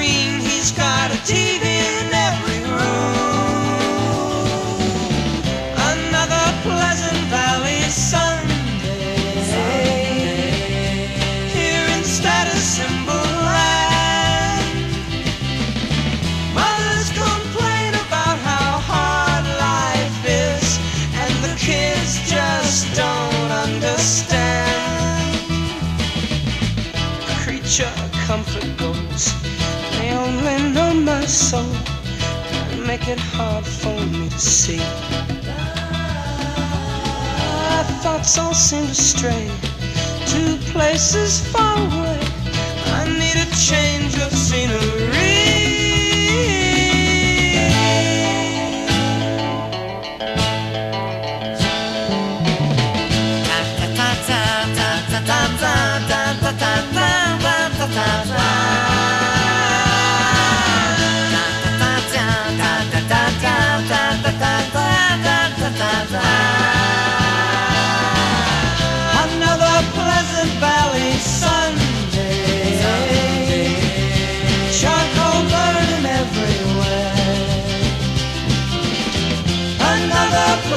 Valley Sunday. Here instead of symbolize.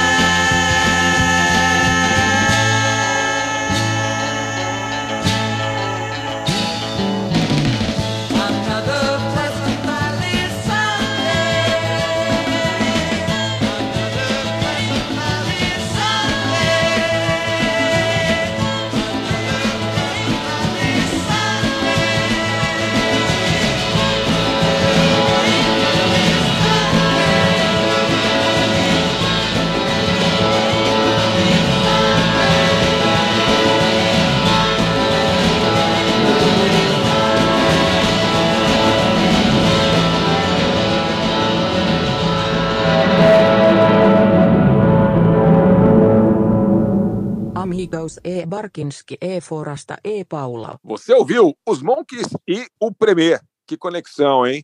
É, a minha, minha dica é uma coisa até que tem a ver com o que o, o, o que o, gente estava comentando agora de pouco, é, que o Hélio viu o, o Stevie Wonder é, no começo. Tem um, tem um documentário que eu estou falando que eu acabei de ver no avião. eu estava é, no avião, trombei com esse, assisti. Eu não conhecia esse documentário. É muito legal. É um documentário chamado Hitsville, The Making of Motown. É Sim, um... tem, tem, tinha no Globoplay, tava no Globoplay. Então, isso é, exatamente, É. tem no Globoplay. É a única plataforma que tem no Brasil, é a Globoplay. É, mas, meu, super compe- compensa demais o documentário. É de 2019, é super chapa branca, claro, né? Eu imagino, é super assim, oficial, até porque o, o principal fio condutor do documentário é uma entrevista eh, com o Perry Gordy, eh, fundador e dono da, da Motown, né? Eh, e o Smokey Robinson, que é grande amigão dele, né? E grande artista, cantor, compositor e, e tudo mais da Motown. Mas assim, o documentário é sensacional porque tem umas imagens de arquivo incríveis. e porque e porque tem assim, a, voz, a voz do cara que era a cabeça ali e várias pessoas em volta comentando como é que era viver numa gravadora que você tinha lá o Marvin Gaye e a Diana Ross e o Stevie Wonder todo dia se encontrando ali, colaborando, enfim, é, o, o, os grandes é, compositores, né?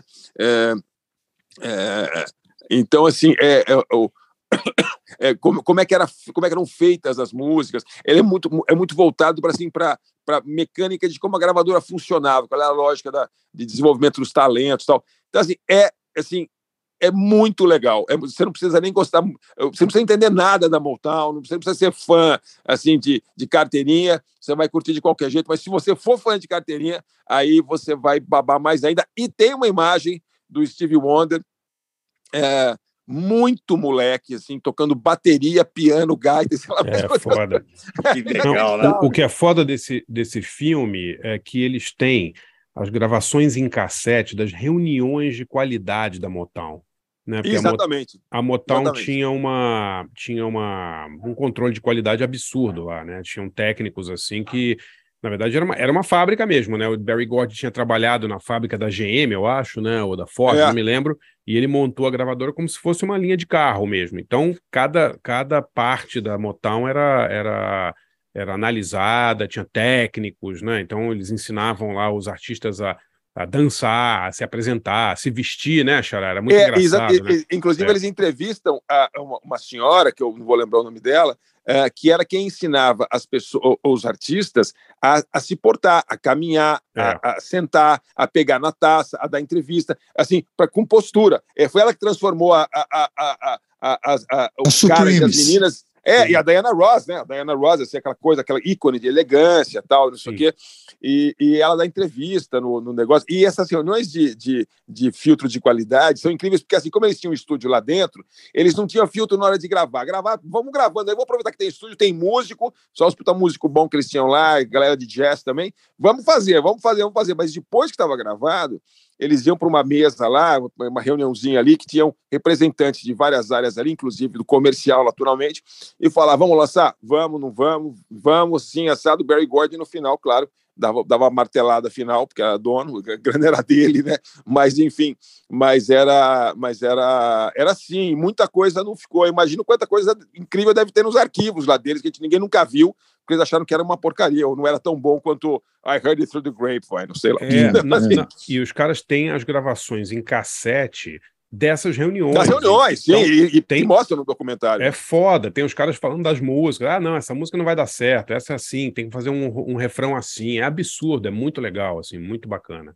É muito, é fantástico. O é. documentário realmente super recomendado, tá na Globoplay e eu, eu super recomendo. Eu queria perguntar pro, pro, pro Hélio uma coisa assim, ele, ele uma coisa que eu é, é, ele falou agora de novo, falou duas vezes, é uma coisa que eu, eu, também, eu sei por causa do livro do Barça, é, é, mas assim, eu, eu queria saber dele o seguinte, é, o, o, fazendo música para baile, tocando em baile, tocando em domingueira, né, para fazer a galera ser feliz ali, curtir, depois é, é, fazendo seus próprios compactos, fazendo, fazendo eh, música é, com, com, como cantor americano, como executivo de gravadora, você é um cara que sempre que teve que é, é, ter um olho no que dá certo. Você tem que prestar atenção no que ia dar certo, porque ué, é, essa que era, é, esse era o job description, né? E aí, ao mesmo tempo, você fala que, pô, mas a gente tem as românticas, a gente queria gravar os rocks, a gente queria, a gente queria mais rápidas, a gente curte, queria ser o de Purple, né? Eu queria saber isso. Você, você, é, é você teve oportunidade, né, só, você começou como banda, banda de rock também, lá, lá, lá nos Mustangs, né? É, é, você, você teve oportunidade, você, você, eu não sei isso da sua carreira, de é, fazer show é, tocando assim as rápidas, sabe assim, só as rápidas, só as do, as do, do coração, as mais pesadas, porque até de novo chamou atenção tocar rock and roll no no no, no, no, no Serginho. É, porque, porque é, tem uma expectativa que vocês vão tocar músicas mais, mais doces, mais pop, mais, mais, é, é mais nesse sentido. E, e vocês, você, tinha, você tinha e tem essa pegada mais, mais pesada. Então, eu queria saber desse lado, desse lado da tua carreira, é, é, é, para tocar, nem que fosse para tocar com os amigos, não só para tocar por aí, mas é, eu queria saber esse, esse lado mais roqueiro aí do Hélio. Ah, a gente continua gostando disso, mas tem que ter o público certo, né? É, você falou de, no, no, começo aí alguém falou de alguém que foi foi dançarino, né, bailarino, sei lá. E quem era o cara mesmo que vocês falaram? O Billy, o Billy Wilder, o diretor. É, Billy Wilder. Então, é, eu, eu fico imaginando hoje em dia os lugares que a gente toca, é, 80% das pessoas que estão sozinhas são mulheres, né? E, então música lenta não dá mais para rolar. Você tem que tocar uma música rápida, não necessariamente um rock, mas uma música muito animada, porque você olha para a pista, tem 30 mulheres dançando sozinhas, entendeu? Oh. Então tem, tem que ser música rápida. Mas o rock and roll, quer dizer, esse rock de Led Zeppelin, de Deep Purple, ou de Roundabout, essas coisas, não, não, são, não são coisas assim tão dançáveis quanto as discotecas, né? As discotecas tomaram conta de, de quem gosta de dançar sozinho, é discoteca rock. Agora mesmo a gente fez um show muito legal no Circo Militar, e basicamente só música rápida. Né? Aí rola um rock and roll do Led Zeppelin, rola, sei lá, Black Knight de Deep Purple, ah, essas legal. coisas, né? Você não teve, não teve uma tentação ali nos anos 70, quando um monte de gente estava ali escorregando pro, pro rock progressivo, você falou de Roundabout e tal, você não ficou pensando em ter uma banda paralela ali, ou, ou, ou, ou falar assim, chega de tudo isso, meu negócio agora é ser doidão e tocar umas músicas de 20 minutos, assim, como muita gente aqui, na, até os Mutantes viraram progressivos, né, e é. muita gente aí é, teve, teve essa, essa tentação ali naquela, naquele período, você não teve, não? Para te falar a verdade, eu não tinha a técnica necessária para fazer o que o Emerson fazia, por exemplo. tá. é. Ainda é, bem, né? Se você, é, bem, se né? você ouve, se você ouve o Yes, ouve King Crimson, você ouve o Rush depois de um tempo, ou se ouve Emerson Lake Palmer, é, é para poucos, né? Digo para executar, não é, não é qualquer uhum. um que faz aquilo. Além do que, você tem que ensaiar dias, semanas, meses para fazer uma apresentação aqui, outra apresentação ali. Você não vai fazer cover do Emerson Lake Palmer pelo, pelo Brasil inteiro, entendeu? Uhum, é. Naquela época, né? Hoje em dia talvez até pudesse rolar. Hélio, é, é, nessa época, na, na, quando estourou aquele, nos anos 80, aquele o chamado né, Rock Brasil, vocês, vocês também deram um, um, um, gás nessa época aí também. Como foi? Vocês, porque eu vi que vocês fizeram residência no Vitória Pub um tempão, né? Vários anos, inclusive, né? É, mas, mas não fazendo o Rock Brasil, né? Fazendo o que a gente sempre havia feito. Ah, tá, a entendi. Gente... Mas, mas, é, mas foi meio nessa esteira da, da, da, das aberturas das danceterias, essas coisas. É, é, o Vitória a gente foi residente sexta e sábado durante oito anos, basicamente. Oito anos, Vit... caramba. Oito anos. Agora, sabe o que eu acho que é interessante? Você falou de, é, de... Como é que você começou o mesmo assunto? Eu estava falando do seu, do seu do, desse, desse lado roqueiro. É, não, não, mais, não, não. É. Não, eu ia falar. Bom, me fugiu, mas depois eu volto. Eu, eu só queria lembrar uma coisa que alguém falou do, dos Monks, né? Que você conhecia os Monks e não conhecia os Beatles. Isso, sou eu. É. Você sabe que tem muita gente que quando viu o A Hard Day's Night, o Reis Yeah, yeah, yeah, e quando viu os Beatles cantando I should have known better with a girl like you, falou, porra, eles gravaram a música do Renato e seus Blue Caps, né? é claro. Aconteceu Porque, a, mesma, a mesma coisa com o Rony Von, quando ele gravou é, é, Girl, né? Ele, a versão é, dele era muito famosa no Brasil, né? Então, eu fico pensando se você, por exemplo, que conheceu os Monks antes dos Beatles, se você foi impactado pela Jovem Guarda por músicas da Jovem Guarda sem saber que era dos Beatles. Rolou com vocês? Ah, com, com, certeza, porque é o seguinte, a minha primeira memória musical, Hélio, é assim, é de Jovem Guarda. Eu, minha, minha, eu tinha, uma, tinha uma tia, tenho uma tia, é, que tinha, sei lá, 17 anos quando eu tinha um. É o primeiro compacto da minha vida que eu ganhei era o Calhambeque do Roberto Carlos, entendeu? Então, é, é, então ela, ela, gostava de assistir no Domingão e eu ficava assistindo com ela. As primeiras, primeiras lembranças que eu tinha é da Jovem Guarda. Quem é que, eu não sabia nem que alguém fazia as músicas, muito menos que esse era feito por, por brasileiro ou por gringo, né? E depois. Ou, e depois... ou que era a versão, como no caso do Calhambeque.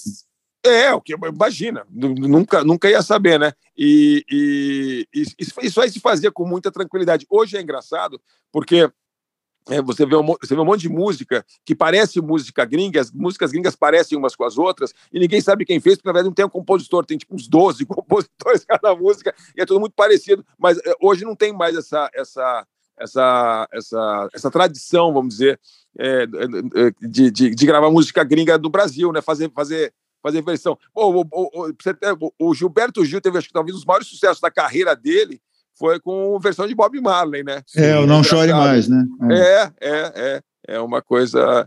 Mas aí. É, é, é depois de um tempo eu lembro que a, a Zélia Duncan gravou Catedral, por exemplo, pouca gente sabia que era versão também, né? Uhum, é, é. Tanta música boa que dá para ser regravada, né? Bom, a, e... a, maior, acho que o maior caso é, é Whitney Houston, né? I Will Always Love You, que é uma música da Dolly Parton, né? Ninguém é, sabe é. essa música da Dolly Parton, né? Que ela é já tinha feito um puta né? sucesso com a música, né? Aliás, se você ouve a Dolly Parton e ouve a Whitney Houston, se você tom não tomar cuidado, você vai pensar que são duas músicas diferentes. Porque é, o arranjo, parece, é. a levada, a é. melodia, a interpretação, completamente diferentes. Né? Por, por, só para não perder em bala, por falar em regravação, é, eu queria que você falasse um pouco sobre a fase Harmony Cats, né? Porque quem não sabe, a gente não falou, acho que ainda, que o Hélio é casado com a Vivian, que é, um, é uma das cantoras do, do, do Sunday, né? É, uma, é a cantora do Sunday e, e ela pertenceu, né? Pertence, na Pertence. verdade, né? Ao grupo Harmony Cats, porque que... ficou muito famoso nos anos 80 ali, é, gravando, regravando, né? Coisas da, da, da disco, né, Hélio? Queria que você falasse é, sobre o, isso. O, o, Hélio criou as Harmony Cats. Né? Exatamente, é, é. É, o, uh, do mesmo, você estava falando da Carole King, né, dos Monkeys, que tinham outras, outras pessoas que gravavam para eles, não cantavam, mas gravavam. E, e aqui no Brasil, além de ter também bandas que gravavam para os outros, como os Carbonos, que ficaram muito famosos e tudo mais, uh, tinham também vocalistas de estúdio que gravavam para todo mundo. Uh, tinha casos, por exemplo, que eles estavam gravando num estúdio e, e tinham já se comprometido a ir para outro estúdio, e nesse segundo estúdio parava tudo esperando chegar, porque já tinham terminado, só faltava o vocal, mas tinha que ser aquele sempre aquele grupo gravando para todo mundo. E a Vivian e, e, outras, outras meninas fizeram parte desse grupo. Em algum momento, a, a, quando a discoteca começou a surgir bem forte, assim, tipo 7-3, não sei, foi quando é, começou a tomar conta, o dono da RGE, que era dono também de uma editora chamada Fermata, que é a editora que, que tem entre contratados uh, músicas como Feelings, por exemplo, é da Fermata, ele tem um catálogo brasileiro muito grande, mas ele queria expandir isso, queria ganhar dinheiro fora do Brasil com músicas que eram sucesso no Brasil. Por exemplo, a banda do Chico Buarque, ou Tristeza, ou Deixa, do Baden Powell, coisas, coisas desse gênero. E aí ele perguntou para mim, dá para a gente fazer alguma coisa com essas músicas para eu né, vender lá fora. E aí eu peguei as meninas e a gente deu o nome de, naquela época era Bandits of Love. Elas gravaram Tristeza, gravaram a banda, gravaram Deixa, que foi a abertura da novela Duas Vidas. Aliás, vale a pena ouvir, porque é um arranjo maravilhoso do Daniel Salinas, que era um, um arranjador de mão cheia. E, e aí deu certo, mas aí eu falei, bom, mas Bandits of Love, vamos botar outro nome. Aí, de novo, o mesmo cara da difusora veio com essa ideia de, do nome Harmony Cats, e aí eu gravei um pupurri, comecei a gravar pupurri de sucesso dos anos 60, uh, num arranjo de discoteca. A gente gravou músicas de Jovem Guarda, gravou música de cinema, rock and roll, uh, Creedence Clearwater, tudo misturado, e ficou, ficou bem legal. E aí elas fizeram dois discos para Som Livre, era uma produção da RGE, que a gente fazia especialmente para Som Livre, e a Som Livre, obviamente, se comprometia a vender e promover na TV Globo, e deu muito certo, elas fizeram shows. O primeiro que elas fizeram foi aqui no Clube Juventus, aqui em São Paulo, que é um, é. era um clube enorme, assim, e elas entravam com máscara, ninguém sabia que elas eram brasileiras, aí no meio elas vão, vão, vão contando parte da história delas, o nome e tudo mais, e foi bem legal. Depois elas acabaram criando um trio eh, já cantando em português, e aí o sucesso foi maior ainda, porque tudo quanto era programa de televisão queria tê-las, foi bem legal. Legal, né? E, pô, e as Harmony Cats, a, a, as outras duas é a Juanita, né? Sim, que é a Heleninha, na verdade. É, é. que faz. É, é as Harmony Cats, as Harmony Cats no começo eram a Vivian, a Maria Amélia, que é minha irmã, a Maria Helena, que é, que é a Heleninha, que depois virou Juanita também, uhum. a, Maria, a Maria Aparecida, que é a irmã do Carlinhos, que cantava em inglês com o nome de Paul Denver, e a Rita, e a Rita Kifuri, que foi sempre a voz de fundo para a Rita Lee. Em tudo quanto é show da Rita Lee, quem cantava com a Rita Lee, porque a Rita Lee, quase tudo que ela grava, ela dobra. Uhum. E ela dobra muito bem. Mas no, no estúdio, na, ao vivo, não dá para fazer. Então a Rita, que sempre era vocalista dela, e dobrava as músicas todas para ela. É mesmo, cara. Agora, Hélio, uma, uma dúvida que eu tenho. É, desculpe, meus cachorros estão aqui, estão aqui latindo. O, o, primeiro disco da, da Harmony Cats era para ser só um disco de, assim, de estúdio, né? Não era para ter uma banda, né? Não era para ser uma banda chamada Harmony Cats, não é isso? É, era para ser um disco de estúdio, mas o, o, nome do disco era Harmony Cats Show e tinha um subtítulo 90 músicas, e eram 90 pedaços de música mesmo. Imagina. Mas aí deu, é isso, era um grupo de estúdio, não era para não era para começar uma carreira. Mas aí deu certo, e por que não, né? Deu, não, deu certo, está sendo modesto, porque vendeu deu pra muito caramba. Certo. Nossa Senhora. É, é. Tanto é, É, que a gente, cara. fez, a, gente, a gente fez o segundo, o segundo tem um pupurri muito legal, que tem, tem Chicago, tem Yes, tudo tem, tem, como é que chama? Rare Earth, tem, tem tudo que você possa imaginar daquela época, um pouco mais pesado, que ficou bem legal. Vocês têm ideia de número de vendas dessa época aí? O- ah, mesmo as Harmony Cats, e, e tem também a Gonna Get Married, foi um, acho que foi um disco que mais vendeu, né, em, em determinado ano aqui no Brasil. Foi, o, o Gonna Get Married foi o disco que mais vendeu. É, só que, que é, os números daquela época eram tão menores do que os números que, que se sucederam, né, quer dizer, nos anos 90 e meados dos anos 90, que eu nem sei te dizer, mas eu tenho certeza que, que vai. Quando a Xuxa vendeu um milhão, naquela época, se fosse mal comparar, as Harmony Cats talvez tenham vendido metade disso, pelo menos, na época delas. Né? É brincadeira, né? Muita coisa, cara. É. É, Então, caramba. e, e na, Foda. e na TV toda semana, né? Na TV, nossa, Harmony Cat, você ligava os programas, os programas de, de, de auditório, De- né? é. Chacrinha, Bolinha, Barros de Alencar, Raul Gil, esse daí, meu, elas estavam sempre, né? É. Era é. mesmo. É, é engraçado porque assim muitas bandas no Brasil elas nasceram depois porque discos que eles gravaram é, meio assim com, com nomes inventados fizeram sucesso, né? Uma foi as Melindrosas. As Melindrosas não existiam, né? Melindrosas era um projeto do Jorge Gambier que ele lançou como Melindrosas, aí a, a Copacabana a gravadora inventou a banda depois do disco ter saído. É. Uhum. Patotinha. É, a- os carbonos também. Os carbonos não chamavam carbonos, chamavam os quentes, sei lá, acho que os quentes, né? Não me lembro como é que era o nome. Aí o, o produtor botou os carbonos, fez um, fez um sucesso, eles viraram os Mas você carbonos. pensar, Xará, faz um certo sentido. Porque em vez de você pegar uma banda que você não sabe se vai fazer sucesso, É. sucesso ou não, e lançar, primeiro você faz sucesso. você. Exatamente, exatamente. É, depois os carbonos, sucesso, eles- é. os carbonos gravaram uma linha de discos também que chamava Erótica, Sim. que eram músicas assim, meio na cola do, do GTM, eram melodias e tinham gemidos na Molê frente. mo- do, do, do- melô do motel, né? É, mas, mas eu lembrei o que, que eu ia falar aquela hora que eu esqueci. É, você falou da geração, né, quando a gente começou a tocar no Vitória. É, uma das coisas que eu gosto de lembrar é que a geração das Domingueiras, que eram as cinco bandas mais famosas de São Paulo, que eram o VAT 69, o Confa, o Lee Jackson, o Memphis e o Sunday, eram. A gente tinha o conhecimento musical do que rolava, muitas vezes até a gente começava a tocar uma música antes mesmo de tocar no rádio. A gente tinha os instrumentos corretos, porque eram, eram pessoas que tinham, tinham dinheiro suficiente para comprar a guitarra que tinha que comprar, o amplificador que tinha que comprar e tudo mais. Mas a gente não queria cantar em português. Mas eu acho que se a gente tivesse acordado para isso, a geração do rock nacional, que nasceu lá nos anos 80, teria nascido nos anos 70, entendeu? Aham. Mas a gente tinha uma certa ojeriza assim de cantar em português, porque o público também não queria. Senão a gente teria a gente poderia ter criado uma coisa nova já nos anos 70. Pô, que legal, cara. Bom, É, tá todo mundo história- curioso para saber as escolhas do Hélio, né, Barça? Exato. Que música você escolheu, Hélio? Então, eu achei que alguém. ia- Eu quase escolhi Domingo no Parque, mas achei que era óbvio demais, mas acho que é legal. É. Mas eu queria. Eu escolhi uma música que.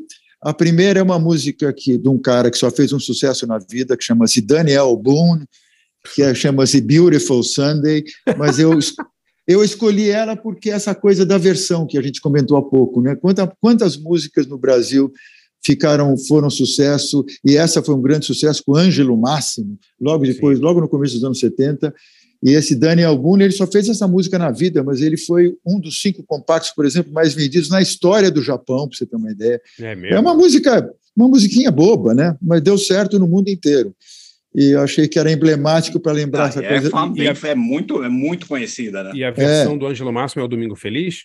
é, é o Não. Domingo Feliz é, Ah, achei que a Domingo Feliz era, era do Ângelo Máximo. É a versão, Não, eu é. não sabia, não. É Ah, Beautiful ele, con- Sunday ele contou isso, já- o Barça, o Ângelo Márcio foi no garagem uma vez. É verdade, agora, agora tô Contou lá. lembrando. Tem, tem, você tem razão, pô, eu nem me lembrava disso. É. Verdade. E, e- e a segunda que eu escolhi acabou sendo uma homenagem à, à lembrança da quarta divisão da, da- de Buenos Aires, da Argentina, de futebol, que é uma música. Eu queria escolher uma música em outro idioma que não fosse nem inglês nem português. Essa música chama-se Domingo em Buenos Aires, é de uma banda muito famosa da Argentina chamada Abracadabra, que, ah. que teve os seus quatro componentes, acabaram ficando famosos por vários momentos, e ela, ela descreve o que é uma tarde de domingo em Buenos Aires e o que é o barulho do futebol e tudo mais. Acabou sendo legal que vocês trouxeram a baila também, essa história ah, do Buenos legal. Aires. Pô, tá vendo? Conector. Bacana. Então vamos lá. As escolhas de Hélio Costa Manso, Beautiful Sunday com Daniel Boone e Domingo em Buenos Aires com Abra Cadabra. Vamos lá.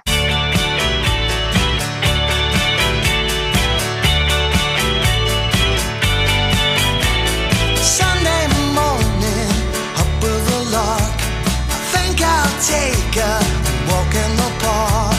Hey, hey.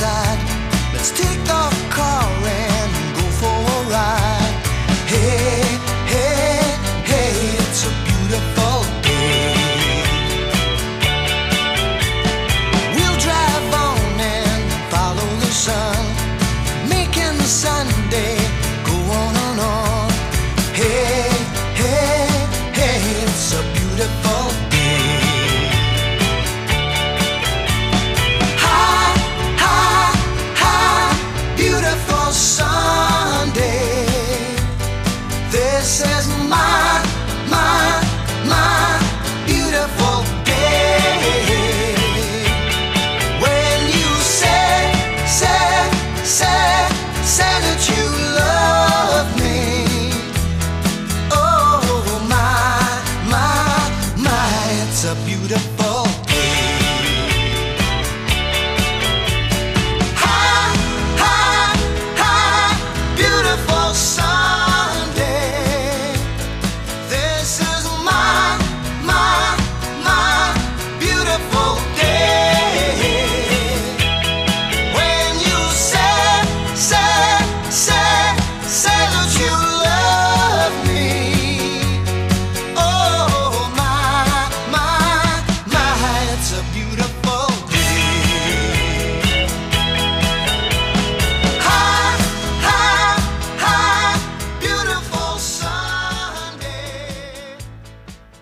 Grzegorz i Barsinski i Forstad i Paolo.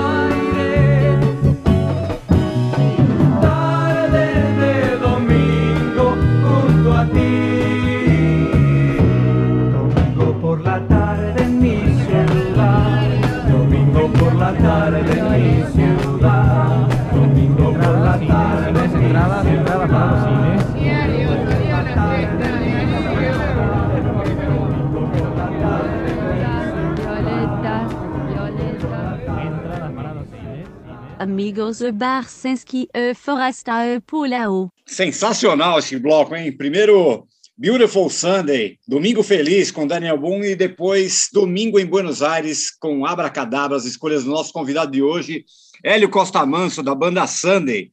Pô, e temos que falar, né, Barça? Os caras vão fazer dois shows esse final de semana. Quem estiver ouvindo aqui no finalzinho de agosto, ah, os shows são nos dias 2 e 3 de setembro no Teatro FAAP, né? Fala aí. Quero saber o que, que vai ter mais nesse show. Você deu só um, um briefingzinho no começo ali, que vai ter Dudu França, Giriar, mas conta mais aí. Olha, o show, o show é, ba- é baseado na série que eu fiz lá, o História Secreta do Pop, e o Hélio e eu fizemos o repertório do show juntos. É basicamente o show que o, o Sunday estava fazendo um pouquinho antes da pandemia, né? Que nossa, nossa ideia era lançar esse show em 2020, né? Logo depois da série, mas, mas a pandemia não deixou. E, o- e no show, eh, o, o Sunday meio que toca músicas eh, baseadas, inspiradas na série. né? Então tem muita música, por exemplo, dos falsos gringos, desses brasileiros que cantavam em inglês.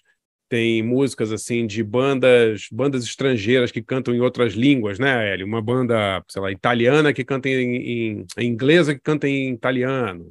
É, a gente tenta, tenta mostrar que esse conceito dos falsos gringos não era só do Brasil, no mundo inteiro eles aconteciam. Né? É, é, e, e tem muitas curiosidades do tipo, a banda, o Sunday, ele é formado por músicos muito experientes que tocaram com muita gente, né? Então o baterista, por exemplo, é o Gel Fernandes, que, pô, tocou com Rita Lee, tocou até com o Dom e Ravel. tocou- Rádio Táxi, né, cara? É, então, ele, Táxi. ele, ele é do Rádio Táxi até hoje, né? Sim. É. E aí eles tocam Eva, tocam Ovelha Negra, porque é uma música que ele tocava com a Rita. É muito legal, assim, porque ele conta também as histórias da música. Então, é basicamente uma, um, digamos, um, um- é um show, mas é também uma... uma... Qual, qual que é a formação do Sunday hoje? Você fala? Hoje, hoje é o Eduardo Leão Weisman no baixo, a Vívia Costa Manso nos vocais, o João Fernandes na bateria, Naná Fernandes na guitarra, e eu no teclado, e como convidado especial, o sobrinho do Gel, que é o Flavinho Fernandes, que toca muito teclado e me dá vergonha cada vez que eu vejo ele tocando. E é do Roupa Nova, e é do Rádio Táxi também, né? É, os e é do Rádio caras Táxi são- também. Os caras são muito experientes. O Naná tocou com o Made in Brasil, ele falou, tocou com as frenéticas em 78, é foda. É mesmo, cara? É, é. caras são- Caramba, imagina é. isso, cara. Sério. É, é muito legal, porque o repertório do Sunday é infinito, assim, né? Tipo, é o que a gente sempre fala, né? Você pode, é, uma- é o tipo da banda que você anima qualquer festa. Você pode botar assim, olha, toca aí, faz um show de duas horas só de clássico da Jovem Guarda. Os caras nem ensaiam, entendeu? Não precisa. Eu, quero, eu, quero, eu quero ver esse show aí, desse que assim, tem 90 músicas, que tal? Ah, eu adoraria. Eu adoraria. Mas é aquilo que você falou, né? se, se você tem um público, um cara te contrata para fazer um show de rock and roll de duas horas, seria uma delícia, né? mas precisa ter esse cara contratando, a gente vai lá e faz. Se for fazer Jovem Guarda, a Legal, pô. faz. Aí tá, tá, tá dada a dica aí, hein, Xará? Claro, Depois, claro. Não, depois tua, legal. turnê Sunday 1, depois tem turnê Sunday 2, aí é, É. pode fazer ali, né? Não, dá para fazer, dá para fazer shows temáticos, né? Sei lá, é, o Total, melhor da Jovem né? Guarda, né? Discoteca, dis- as Harmony Cats cantam discoteca pra caramba, né? Absurdo. É. assim, cantam, Ah, eles cantaram, cantaram Stay Alive lá no, no, no Groisman lá, foi demais, né? É, cantam ABBA, Bee Gees, todas essas músicas, BJ Thomas, cantam qualquer coisa, cara. É absurdo, assim, é muito. Não, é. Ver os cantam ensaios. jingles, cantam jingles da nossa infância. Eu É, quase chorei é. quando eu fui ver aquela no lançamento do livro, quando teve o show do Sunday. Começou a tocar, meu, meu dá, dá até uma coisa no coração ali. Não, e foi É, é verdade, né? Eu, a gente colocou esses comerciais assim, meio de- sem pretensão, mas nosso público respondeu tão bem. É, não, é, é, é- é muito divertido o show, e, e muito divertido também é quando tá todo mundo junto, assim, da banda, com os amigos e tal, da, dessa geração, porque os caras gravaram tanto, assim, quando a gente foi gravar o História Secreta do Pop, a série, é, a gente, um dia a gente reuniu lá no Estúdio Mosh, em São Paulo, toda essa galera, né, o, a- as Harmony Cats, o Ringo, o Paul, Den o John, o Paul Denver, né, que é o Carlinhos, todos esses músicos de estúdio foram lá. E os papos eram muito engraçados, que era assim, ah, vocês lembram da gravação do Feelings? Quem cantou Feelings? Aí uma, eu tava, não, nesse dia eu não fui, sabe? Tipo assim, falando, falando como se fosse uma coisa, ah, nesse dia eu fui, sei lá, tava, foi comer uma coxinha não sei aonde, entendeu? Ah, esse- aí eu falei assim, ah, e o Raul, quem gravou com o Raul? Ah, eu gravei, eu nasci há 10 mil anos atrás. Ah, eu tava nessa sessão também. Ah, é, foi no estúdio tal, e começavam a lembrar, entendeu? Os caras Caramba, cara. eles gravaram tanto que eles nem lembram que sessão que eles É, fizeram. Isso é que muita história louca. boa junta, né, cara? É, e, e- muita história de música importante, né? Tipo, sei É. lá, o, o Carlinhos, lá, o, o, Paul o Paul Denver, gravou com o Tim Maia, né? Gravou Uhum. aquele Tim Maia Disco Club lá com, com o Lincoln? Olivetti. Aí ele falou, pô, eu acho que eu gravei esse disco. Não, não, gravei sim, gravei sim, é a minha voz. Então a gente começou a ouvir Só que- o. Nem lembrava, cara. Pô, Sabe o que acontece? O pessoal que, na- naquela época, a gente já tinha multicanais. Estamos falando de pelo menos 16 canais já rolava, né? Então, às vezes, o guitarrista ia gravar, ele fazia um solo, ou fazia uma base em cima de uma cifra que o maestro dava, mas ele não conhecia a melodia, ele fazia só a parte dele. E o coro também. Quantas vezes o coro ia e falava. "Ah, tá, tá, tá, pá, parará", e ia embora. Era só isso que precisavam É. que fizesse. Eles só iam descobrir o que era a música quando a música ficasse pronta, e quando a música fizesse sucesso, eles iam ouvir e dizer: Porra, esse vocal não é aquele vocal que nós fizemos? Aí que eles descobrem. É muito louco isso. É, o, o Paul Denver, lá, o Carlinhos, conta uma história muito engraçada, que ele foi gravar esse disco do Tim Maia, e o Tim Maia gravava, olha só que loucura, os corais antes de fazer as músicas. É mesmo? É. Como assim?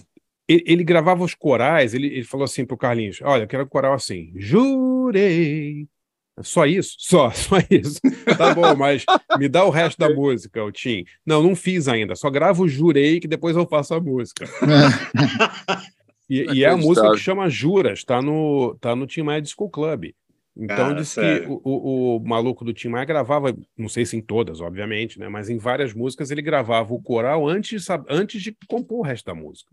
Que coisa, né, cara? É, muito, louco, assim, né? demais. Muito- é muito, muito legal. E o, e o legal desse show que vai ter na, na- no Teatro da FAAP é que o, o- quem, quem, quem já foi lá, cara, o, o- a garantia de, de ser bonito, de ter um astral legal é 100%, né? Porque tem um É, mezanino, teatro- é legal, é legal pra caramba lá. É, o teatro é lindo, né? Um palco maravilhoso, tudo de É. madeira, é bem confortável, o lugar é tranquilo, dá para chegar de metrô, é, é super bom, assim. E a gente está contente porque é, vai dar para montar uma luz e uma, uma projeção também condizente aí com, a- com a importância do show. Acho que quem for vai, vai curtir pra caramba. E tem Legal. essas outras duas datas em lugares mais, digamos, festivos, né? Em clubes onde você pode beber e tal, mas que vão ser Sim. bem legais também. Dia 19, segunda-feira, no Bar Brahma, e dia 30, sexta-feira, no Blue Note. São dois, duas casas muito legais. Boa. Muito bom, cara. Pô, que Pô, que legal. legal, Bom, Esperamos vocês lá, então, hein? Todo mundo vai aí, né? DJ vai também, né? Com certeza. vou, né? lógico. Bora lá. imperdível. Perdi. Vamos nessa. Vamos lá. Legal. E quem, quem tiver ouvindo aí, ó, correria. Ó, agora tem que dar o serviço completo. ó, É, ó, é, na- o Pra- Teatro da FAAP, Para comprar ingresso, como é que faz? teatrofap.com.br. Matou É, o-. É isso aí. o endereço lá é Rua Lagoas 903, Higienópolis, São Paulo. Isso aí. Maravilha, maravilha. Lindo. Hélio, muito obrigado, hein, cara. Foi demais mais uma vez aí. Pô, legal. Obrigado a vocês. boa, cara. Obrigado a vocês. Obrigadão. Hélio. Valeu demais. Obrigado a vocês. Muito a Parabéns por essa carreira inacreditável, viu? É uma coisa É. assim. Sua contribuição é para não só para as tardes de domingo, mas para todos nós aí que A crescemos. formação, do, formação de caráter, né? Sem- formação de caráter. É o termo que, é o termo que precisávamos, Paulão. É isso aí. Obrigado, Maravilha. obrigado por tudo, Hélio. E Obrigado a vocês. encerrar, Abraço grande. vamos encerrar com a música do Sunday, Pauleta. Vamos, pô. Vamos lá, com a I'm Gonna Get Married, uma, uma música que vendeu que nem chuchu na feira, pô, nos anos 70. Essa vendeu mesmo, essa vendeu mesmo. Então vamos lá, Gonna Get Married com Sunday. Valeu, galera. Valeu, DJ. Tchau. Tchau, obrigado, DJ. Amigos. Obrigado, valeu, cara. DJ. Valeu, Hélio. Valeu, um DJ. abraço. Abraço. Até mais. Tchau.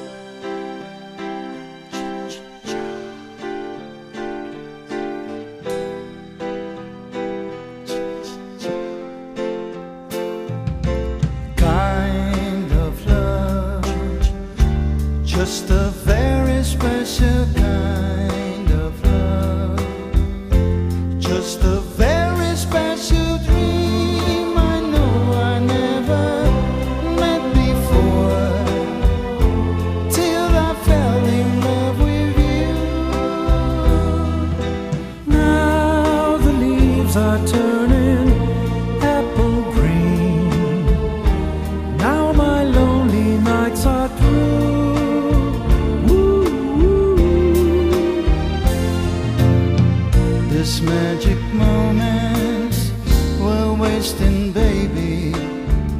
Let me tie some